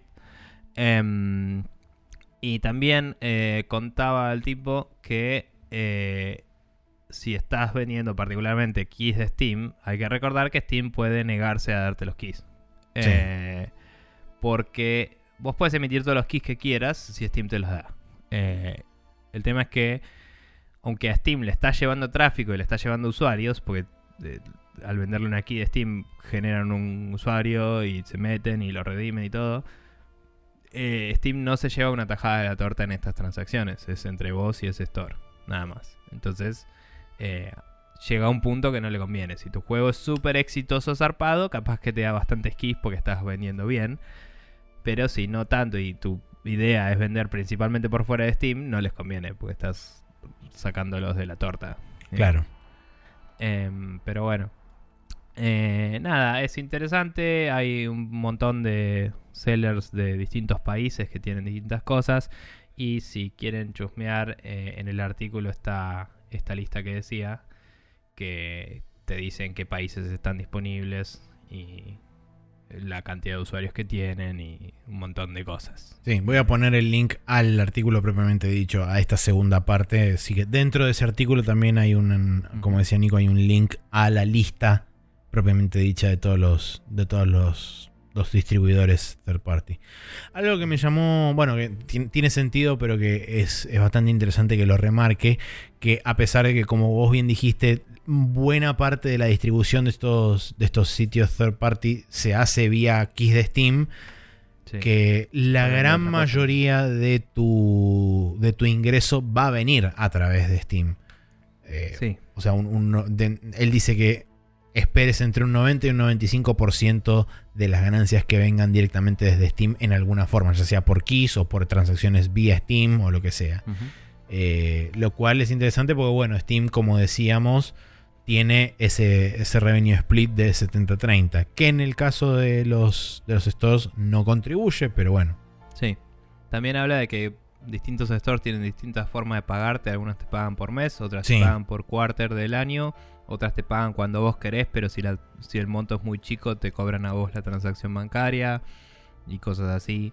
que lo vas a tener en cuenta y es un lindo quilombo para tener, ¿no? Eh, Sí, seguro. si O sea, ya teniendo que pagar el ramen que necesitas para comer, tipo. acá, No sé. acá con cuanto más vas leyendo estas cosas te das cuenta que en realidad no es que... O sea, seguramente... Los publishers una- son un mal necesario todavía. Sí, una persona quizás pueda hacer todo esto, pero realmente te vas dando cuenta que cada una de, est- cada una de estas piezas o estos bloques son realmente necesarios tener una persona que controle eso y que sepa lo que está haciendo para poder transformarlo en algo operable o aún te diría más efectivo. O sea, Porque... una persona puede hacer todo esto, pero no puede ser la misma persona que está desarrollando el juego. Es Claro. la conclusión que yo saco. Eh, puede ser... No, no si lo está haciendo full time, digo. Claro. No, todo va a tardar el doble y eso puede causarte pérdida de ventas porque tardas más tiempo en desarrollar porque estás ocupado tratando de comunicar. eh, o tardas más tiempo en negociar porque no te está saliendo eso y te perdes alguna venta importante, tipo algún evento Claro, sí, sí, sí, obvio. no sé. eh, como que si querés sacarle el máximo jugo, necesitas una persona que se dedique al marketing exclusivamente. Pero bueno. Em, sobre los third parties, no sé si quedaba algo más destacable. Creo que no. Eh, yo por lo menos... Ah, lo de los descuentos exclusivos y eso, dice, acostumbrate a que si querés vender más y más, vas a tener que venderlo a cada vez menos. Sí, tenés que ser muy agresivo con los descuentos porque es, digamos, lo, lo que más... eh, lo que más, eh, ¿cómo se llama esto? Eh, Engagement genera con el usuario. O sea, Sí. ver, que el, el precio baja. Sí. o que el porcentaje de Em. descuento sube, como lo quieras manejar. Nada, después habla de los distribuidores, que quizás es un concepto que asociamos mucho con los publishers, pero no serían necesariamente lo mismo. Em, en todos los casos al menos, que son eh, básicamente esta persona que hace todo eh, full time por vos y te comunica con todos estos stores. A veces tienen negocios ya armados con los stores que pueden salir en beneficio tuyo, de hecho. Claro. Em, y, y a veces no, pero bueno, en general lo que pasa es que ellos se llevan una tajadita también, entonces hay que ver de esa tajadita si te saca una parte a vos y una al store, porque tiene un negocio con los dos, o si te la saca a vos. Pero te resuelve todo el problema, entre comillas, y eh, debería de hacerse cargo de todo, vos solo le firmas un contrato a él, le vas pasando keys y ellos los venden. Em, lo ubican en distintos stores y lo negocian todo. Es una buena solución para alguien, un equipo chico y, y hay que tenerlo en cuenta, ¿no?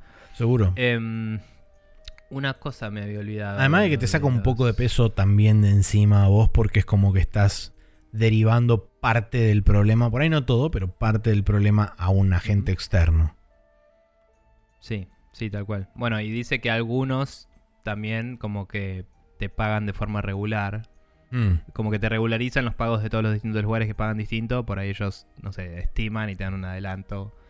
Y, y después se cobran de ahí, digamos, o cosas así. Dependiendo de, obviamente, del éxito de tu juego y de cuánto te confían en vos, ¿no? seguro. Pero bueno. Em, había algo que me olvidé de los de los third party que estoy tratando de encontrar en este momento. Ah, que a veces los third party cuando hacen es- descuentos por su cuenta se rebajan de su propia tajada y eso está bueno Sí. porque ponele que va a 70-30 eh, y lo estás vendiendo en Humble Bundle, ponele, por decir algo. Humble puede decir, bueno, voy a descontar 10%, entonces yo gano 20 y vos seguís ganando 70. Exacto. Pero aseguramos ventas porque vamos a venderlo más barato que en Steam.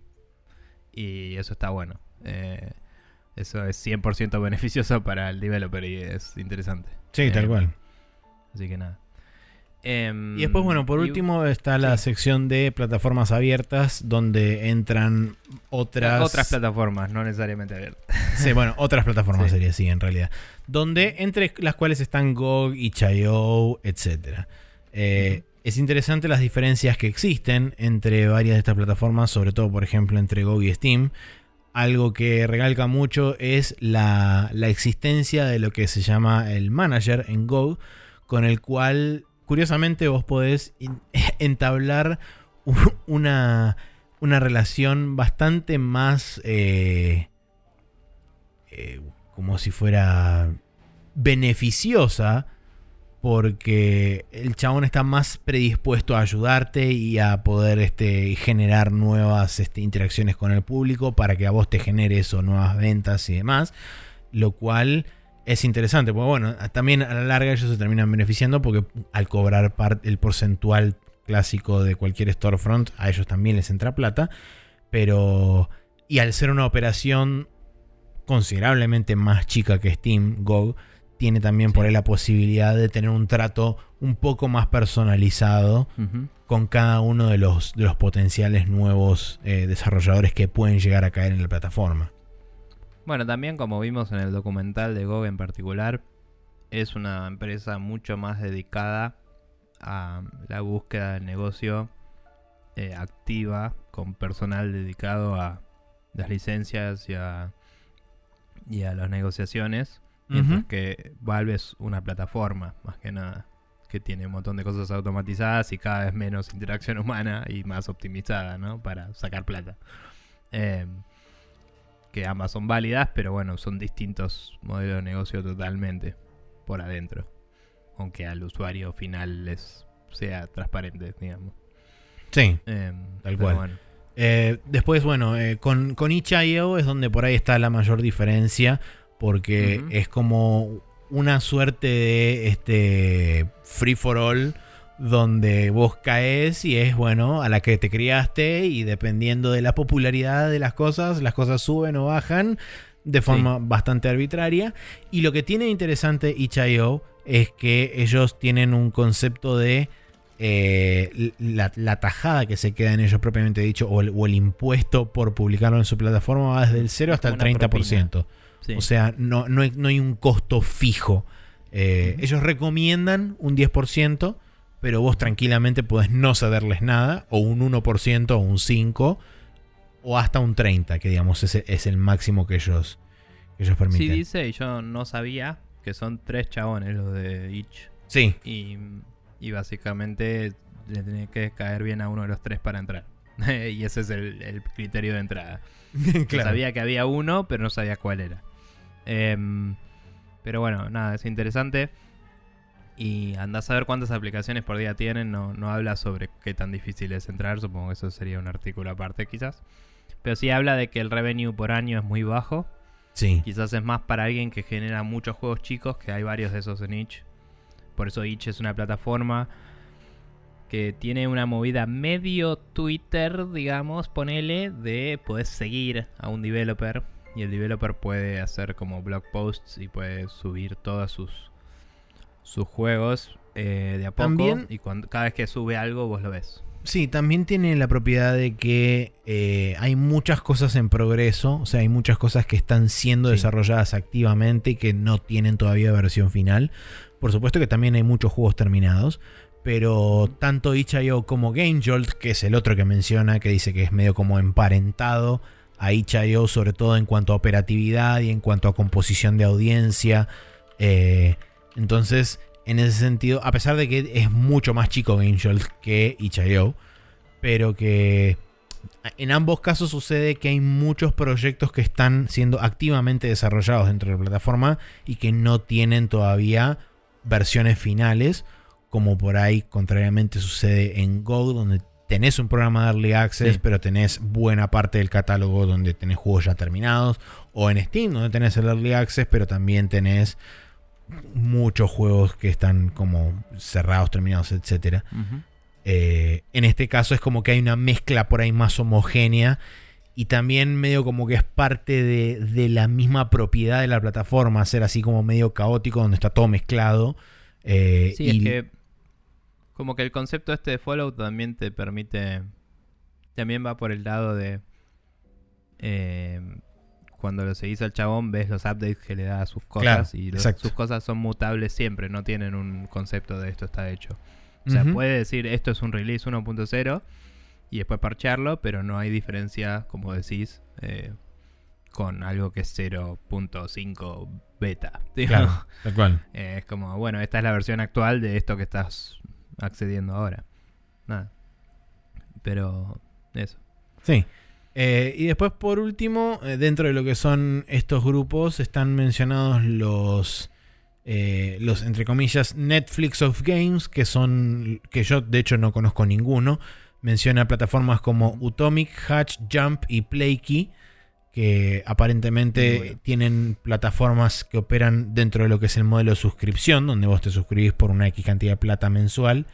eh, y que eso dependerá dentro de cada plataforma cómo opera y cómo a vos te terminan devolviendo la plata o pagando o lo que sea. Eh, la verdad, no, no- no explicita ni mucho ni tampoco va en demasiada profundidad con respecto a qué involucra meterse en una de estas plataformas con suscripción. Sí. Em, nada, la verdad es que hay un artículo ahí linkeado que no leí todavía, que puede ser interesante para otra ocasión, que habla de que los Netflix de los jueguitos serían como cáncer para developers. Sí, eso Y, sería interesante discutirlo también. Y nada, eh, no tengo opiniones fuertes al respecto. Sí, el leer, entre comillas, Netflix de los jueguitos me hizo pensar si este esquema estaría variando el año que viene cuando el Game Pass y, y el Store de Windows en consecuencia estén un poco más presentes en PC. No, no sé qué tanta presencia habrá, pero me imagino que va a cubrir un porcentaje un 5% de la industria de PC podría cubrir un 10%, solo por el hecho de que todos tienen Windows instalado, ¿no? Eh, y, y nada, me pregunto si eso mutará un poco la, la ecuación y si el Game Pass se volverá relevante o el store de, de Windows de alguna forma. Eh, así que habrá que estar atentos a eso. Sí, habrá, Pero habrá que ver. Bien, bueno, eso fue la segunda parte de esta serie de artículos de Dude Where's My Money que habla sobre justamente la publicación y distribución de los juegos. Hay dos partes más todavía eh, que ya salieron, fueron publicadas. La tercera no me acuerdo exactamente de qué habla, la cuarta habla de localización, lo cual puede ser interesante también este, charlar y, y ver a ver cuáles son los costos que involucran justamente eh, todo lo que es la localización y demás. Pero bueno, vamos a ver cómo lo, lo acomodamos porque ya nos quedan pocos, eh, pocos programas en el año y se viene el tema del cierre de fin de año, se vienen las predicciones, se vienen los juegos Sí. del año y es como está todo medio como ahí eh, preparado para arrancar, pero bueno, tenemos que ver cómo, cómo organizamos todo. Pero mientras tanto, si tienen alguna opinión sobre esto, si tienen alguna cosa para comentarnos sobre, sobre estos artículos, o si quieren saber más, si simplemente este, quieren que les pasemos por ahí el resto de los, los artículos para leerlos por su cuenta. Eh, contáctenos, mándenos un mail, escríbanos en Facebook o en Twitter donde sea. Y responderemos y estaremos en contacto. Pero bueno, eh, así cerramos la main quest y nos vamos ahora sí a la sección final de este programa, que como siempre es el Special Move.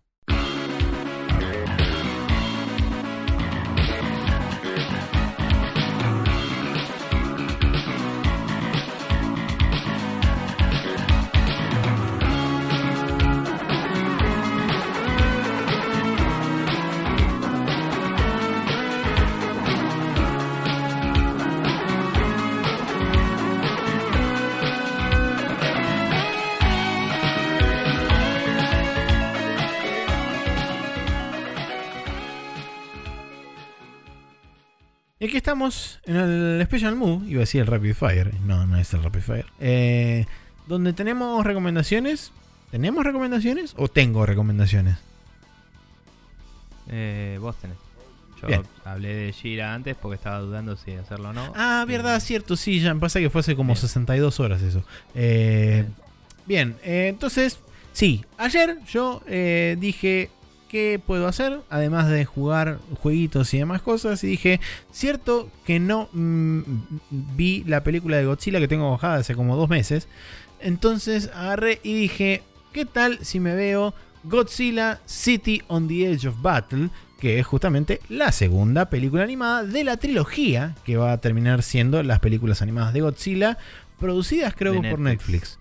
Sí. Eh, ya la primera la había comentado en su momento. Es una película más que nada introductoria, donde tiene una muy bonita escena donde vuelan al carajo un Godzilla. Y de repente, en el final de la película, hay, hay un problema que aparentemente eh, Godzilla no era tal, sino que era un coso gigante que tenía el tamaño de una montaña directamente.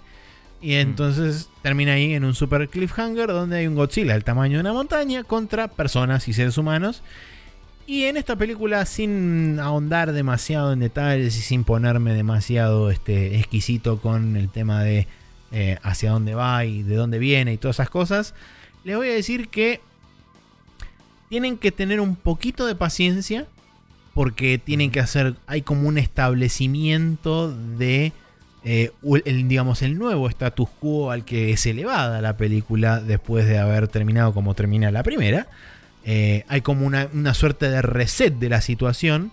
Eso lleva aproximadamente unos 30 minutos de película, una cosa así. Y después de eso dicen verde, luz verde para todo el mundo, que empiece La el tole, quilombo. tole, sí. Eh, y empiezan a volar cachos de todo lo que se les ocurra por todas partes. Y es una fiesta de diversión, color, alegría y felicidad que yo no te la puedo ni un poco. Este, Así que con ese preconcepto y con esa breve explicación, quiero que se queden, piénsenlo, medítenlo. Y una vez que ustedes estén eh, en condiciones mentales y psíquicas de preparar, estar preparados frente a tamaña eh, empresa, sean felices y disfruten de Godzilla versus un montón de cosas. Está bien. Bueno. Y yo todavía la queda la tercera todavía. parte. Eso es- Sí. Piensen en eso cuando termine la película. Piensen, y todavía falta una parte 3. Sí, yo no vi la 1 todavía porque me pasó la gran... eh, últimamente trato de no ver series que no están completas o que, o que no son arcos argumentales completos las temporadas que salieron, digamos. Y dije, ¿y si van a hacer tres? Espero que salgan las tres después. Ya fue. Sí, o sea, Puedes hacer tranquilamente eso, sí. Sobre todo si no por el como- cliffhanger de la 1 a la 2, que es como, fue como un ultra pelotazo. Que es tipo, Sí. no podés terminar una película ahí. y No bueno. podés, directamente. Prohibido terminar películas de esa forma. Este. Eh, pero bueno, nada. eh, bien, me alegro que esté buena y cuando salga la tercera... Cuando salga la tercera, te avisaré. Yo esperaré dos meses y después la veré. Este, y así es como bien. el ciclo The Circle of Life, etc. Em, Bien. El podcast es un formato de audio Sí. que se publica este en internet. escuchando. Sí. ¿Dónde está ese podcast que se publica en internet en formato de audio?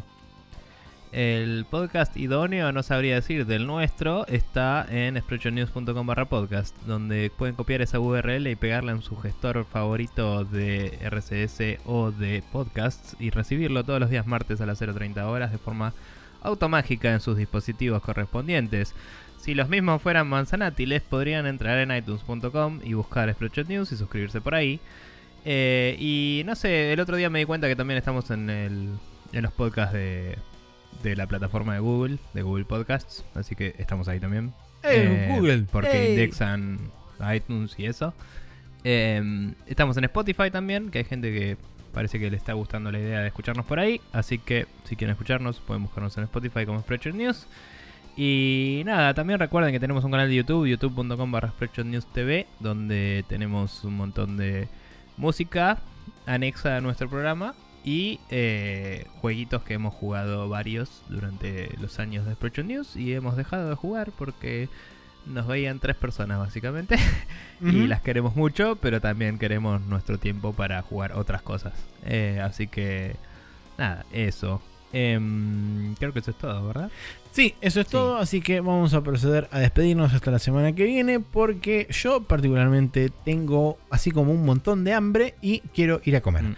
Así Sí, yo que... estuve zafándola con Don Satur, Ah, que patrocina ahí este está. episodio. perfecto. Eh, bueno, entonces Sí. eh, muchas gracias a Don Satur y nos vamos eh, despidiendo y hasta la semana que viene con eh, otra edición de este coso que tiene audio y eh, dos personas que hablan y música en determinados momentos que a veces hasta el final, a veces no, a veces está mientras, a veces está más baja, está más alta, eh, taquitos de canciones entre medio de algunas cosas